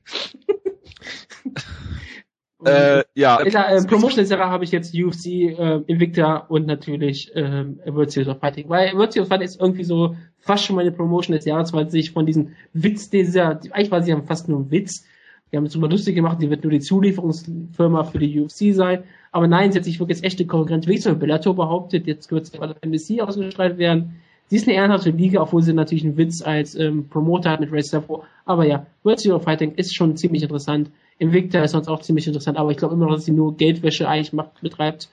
Und deshalb UFC wird das Ding eh gewinnen. Ich bin absolut für Geldwäsche. Und äh, ich würde die, äh, also ich würde. Ja, wenn ich sie machen würde, glaube ich auch wohl dafür. Ich äh, bin auf jeden Fall für Invicta als Pro Promotion des Jahres, allein weil sie eine ganze Division der UFC stellen weil äh, sie sehr viel für den für den äh, Frauen-MMA-Sport tun. Ähm, sie haben natürlich viele Probleme mit mit den ganzen Pay-per-Views und Übertragungen und wie auch immer. Nichtsdestotrotz, wie gesagt, sie stellen, sie sind eine gute Farmliga für die UFC und machen alles und haben müssen dann immer wieder verkraften, dass ihre besten Leute dann zur UFC wechseln und allein auch um nicht die UFC zu ähm, wählen, die ja quasi das Monopol im MMA hat fast schon, ähm, würde ich hier Invictor wählen, weil, äh, wie gesagt, sie, sie da ein Alleinstellungsmerkmal haben als Liga und immer die UFC füttern und damit im Prinzip ähm, mitverantwortlich dafür für den Erfolg der Frauen in der UFC sind auch. Ja, machen wir weiter mit dem MMA Highlight des Jahres. Und ich habe endlich Jonas Witz verstanden, wie ich gerade nicht sehe, den er auf, auf Facebook gepostet hat. Erklär mal bitte kurz. Diesen, diesen Hot vs. Pasta Witz, den er gemacht hat, dass wir das hypen sollten, ne? Ja. Er meinte damit ja, ähm, Michelle Watterson, die Karate-Hottie ist, also Hot, ja. und Pasta weil Jessica Penne. Ach du Pasta. Scheiße. Gott, also wenn, ist der schlecht. Also wenn du mal Jonas verstehen wollt. Er kommt auf einmal, ihr müsst es verstehen, der einfach mal postet der so einen Witz wie, er hat geschrieben, ähm, und irgendwer macht, mache bitte, mache bitte Stimmung pro Hot Pasta. Das ist alles und das ist ein Witz. Und darüber sollten wir lachen, scheinbar. Und wenn ich frage, was Hot Pasta ist, sagt er, das ist vielleicht ein schlechtes Wortspiel. Das stimmt so. Und dann sagt er wirklich sowas, dann frage ich weiter, was ist das? Sagt er nur, Hot versus Pasta. Ich frage wirklich immer noch, was soll das? Gib mir bitte mal eine Erklärung. Und dann macht er immer noch die Erklärung mit Hottie versus Pasta. Das ist Jonas. Ja, das ist absolut, absolut genial, weil wir die ganze Zeit nicht drauf gekommen sind. Aber gut, das zu wissen. also eigentlich, schon, eigentlich, eigentlich müssen wir unsere Facebook-Chat Facebook auch noch posten, zusätzlich zu der Liste von Jonas. Also absolut genial. Ja, Jonas hat auch einige Highlights. Sehr viele. Ähm, Jonas ist ja auch derjenige, der keine TAF-Staffeln mehr guckt und äh, immer gegen TAF shootet bei jeder Gelegenheit und hat jetzt geschrieben bei den Highlights TAF Staffel 17, Klammern, warum auch immer, TAF Staffel 18, äh, hier Gedankenstrich, Frauen, Ausrufezeichen, Männer, äh, Männerfrage, äh, nochmal, Job. TAF Staffel 18, Gedankenstrich, Frauen, Ausrufezeichen, Männer, Ausrufezeichen, zusammen in einem Haus, Ausrufezeichen. Das war ja mal, was der der Heiz so gut promotet hat, deshalb ja. Ja. Ähm, dann Jonas Highlight weiterhin Bang Faktor. Äh, Emmanuel Newton besiegt King Mo zweimal, Frauen MMA in der UFC plus Strawweights, Ausrufezeichen, Anderson Silver Doppelpunkt. Er hat sich in Klammern fürs erste ausgeklaunt. Es hat sich es, es, äh, es hat sich fürs erste ausgeklaunt. Äh, over ihm wird von Bigfoot und Brown pulverisiert. Tony Pettis. So. Ja, mal Anthony, aber halt Tony. Ja. Das Comeback von Robbie Lawler. Ich dachte, er hasst Robbie Lawler. Ich dachte es auch. Und wenn er dann sagt, das Comeback von Robbie Lawler, frage ich mich, warum er ihn nicht bei Breakthrough nominiert hat. Ich wollte ihn eigentlich schon als Kämpfer des Jahres nominieren, ganz ehrlich gesagt. Ja, aber gut, ich, eigentlich, wundert mich bei Jonas Liste auch gar nichts mehr. Wenn er jetzt gestanden hätte, Josh Thompson und Matt Hughes for President and Vice President, ähm, hätte mich jetzt auch nicht gewundert. Jacob Workman. Aber was Highlight steht da einfach nur so. Jacob Workman war von Secret Service entführt. genau. Und von A. Ja diesem Jahr. So, meine Highlights des Jahres sind auch, ich habe die UFC für eine Damen-Division ein und dann weiter noch eine zweite. Ich habe Anderson Silver verliert den Titel nach sieben Jahren. Absolutes Highlight. Und mein drittes Highlight, logisch, Tough Schiene. Oh Gott. Das wird nominiert. Es ich glaube, Highlights überhaupt. Grissom exklusiv. Weil du es nicht guckst. Du könntest Teil dieses exklusiven Clubs werden. Könnte ich, aber da müsste ich jetzt mal äh, sechs Folgen nachholen. Oder Deine Freundin schaut doch Tough. Und du kannst auch zusammen Tough China gucken. Das sind gut aussehende chinesische Männer. Ja, ich weiß nicht. Ich weiß es nicht. Und auf jeden Fall die Folge mit dem, mit dem Yoga-Instructor auf jeden Fall gucken. Meine Freundin hat ja jetzt mit mir den Main Event und den Co-Main Event gesehen im Urlaub. Und nach dem Anderson Silver Knockout, äh, TKO, äh, ist jetzt erstmal, ich weiß auch nicht, traumatisiert, so ähnlich wie äh, äh, Donald Cerrone. Ja, meine Highlights äh, absolut und da habe ich nur eins, ist äh, Anderson Silver hat sich fürs erste ausgeklaunt, wie hier Jonas schreibt. Ähm, natürlich ist es kein Highlight, dass er sich verletzt hat, aber dieser, dieser Machtwechsel im, im, äh, im Middleweight war sehr, sehr beeindruckend und ist mir in Erinnerung geblieben und wird mir auch noch weiterhin in Erinnerung bleiben. Ja, und mein zweites Highlight, äh, Vitor Belfort kriegt TRT in Brasilien. Ja, das ist ein absolutes Highlight. Ähm, ja, die Enttäuschung des Jahres. Ähm, da hat Jonas eine extrem lange Liste. Genau, ich fange mit meiner Liste an. Ja. Habe ich drei Dinge. Äh, die Ben Askren-Situation war mehr als unbefriedigend. Ähm, dann Alistair Overeem ist eine absolute Enttäuschung gewesen. Zwei klare Niederlagen dieses Jahr. Mhm. Und die dritte Enttäuschung ist eigentlich die anhaltende Verletzungsmisere in der UFC. Da kannst du jetzt eigentlich niemanden für verantwortlich machen per se, aber es ist absolut enttäuschend äh, und ja, genauso wie die Entlastungen von äh, Fitch und Okami. Das äh, vielleicht jetzt noch das letzte. Ja, ich muss mich ja hier auf drei einigen. Ich habe auch Ben Askren geht zu One FC. Ich habe Matt Brown verletzt sich vor den George Carlos Collins. Das ist eine Enttäuschung des Jahres eigentlich, weil das war diese Sendung, die wir für nicht machen konnten. Für dich absolut, für dich absolut und für, eigentlich, eigentlich muss, muss es für mich auch die Enttäuschung des Jahres sein, für alle eigentlich, für alle unsere Zuhörer. Eigentlich muss die Enttäuschung sein, die Schlagrausgabe, die nicht entstanden ist. Genau. Die Matt Brown verletzt sich, keine Schlagrausgabe. Das ist genauso wie UFC 171, äh, 151, der Pay-Per-View, der wegen John Jones nicht stattfinden konnte. Nur wegen John Jones. Und ich habe noch eine Enttäuschung. Die stand bis zum Anfang der Sendung unter Highlight des Jahres. Kein Witz. Das aber ich habe sie dann, ich habe sie dann doch zur Enttäuschung gepackt. Aber ich weiß immer noch nicht, ob es wirklich nicht eigentlich ein Highlight des Jahres ist. Ich habe gesagt, Bellator plant ein Pay-Per-View mit Rampage wirklich Tito. Ich weiß immer nicht, ob es eigentlich eine Enttäuschung oder ein Highlight ist. Ich glaube, eigentlich ist es eher ein Highlight, oder? eigentlich, eigentlich ist es mehr ein Highlight, ja. Okay, ja, ich, ich, ich nehme es, ich nehme äh, Anderson Silver den Titel sogar raus, weil das eigentlich nicht so beeindruckend ist, weil es war ja eindeutig. Ja immer der Meinung, dass Whiteman gewinnt. Deshalb als Highlight des Jahres wird nominiert nicht auf dem Cyborg noch Bellator plant ein Pay-View mit Rampage vs. Tito. Eigentlich müsste ich dann bei Enttäuschung noch schreiben, Tito Ortiz verletzt sich vor seinem Kleiner gegen Rampage Jackson. Genau das mache ich. Ich korrigiere jetzt meine Liste.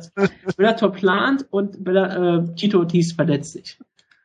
Das ist die Enttäuschung. Als die Buy-Rate wäre ich echt gespannt gewesen. Zehn.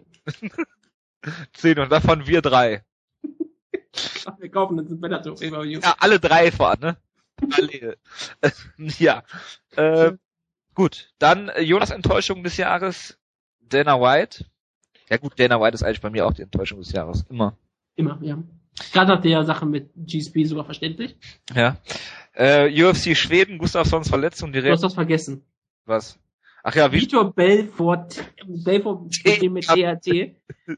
Aber er wird für alles nominiert, für alle Kategorien, wo er nominiert werden kann, wird er trotzdem nominiert. Aber steht ja eigentlich nicht bei Highlight. Ja klar, steht einfach, müsste euch ein Highlight Vitor Belfort. Vitor Belforts drei Headkick Knockouts müsste da eigentlich auch stehen bei Highlights.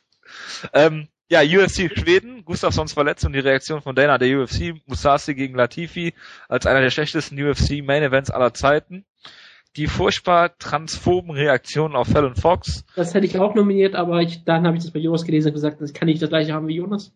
Matt Mitrione, Roy Nelson, Matt Hughes, Malky Kawa und äh, Joe Rogan und viele mehr MMA-Persönlichkeiten können einfach nicht die Klappe halten. Keine oh. UFC-Show in Deutschland. Fitch und Okami werden entlassen. Ben Askren ist nicht gut genug für die UFC.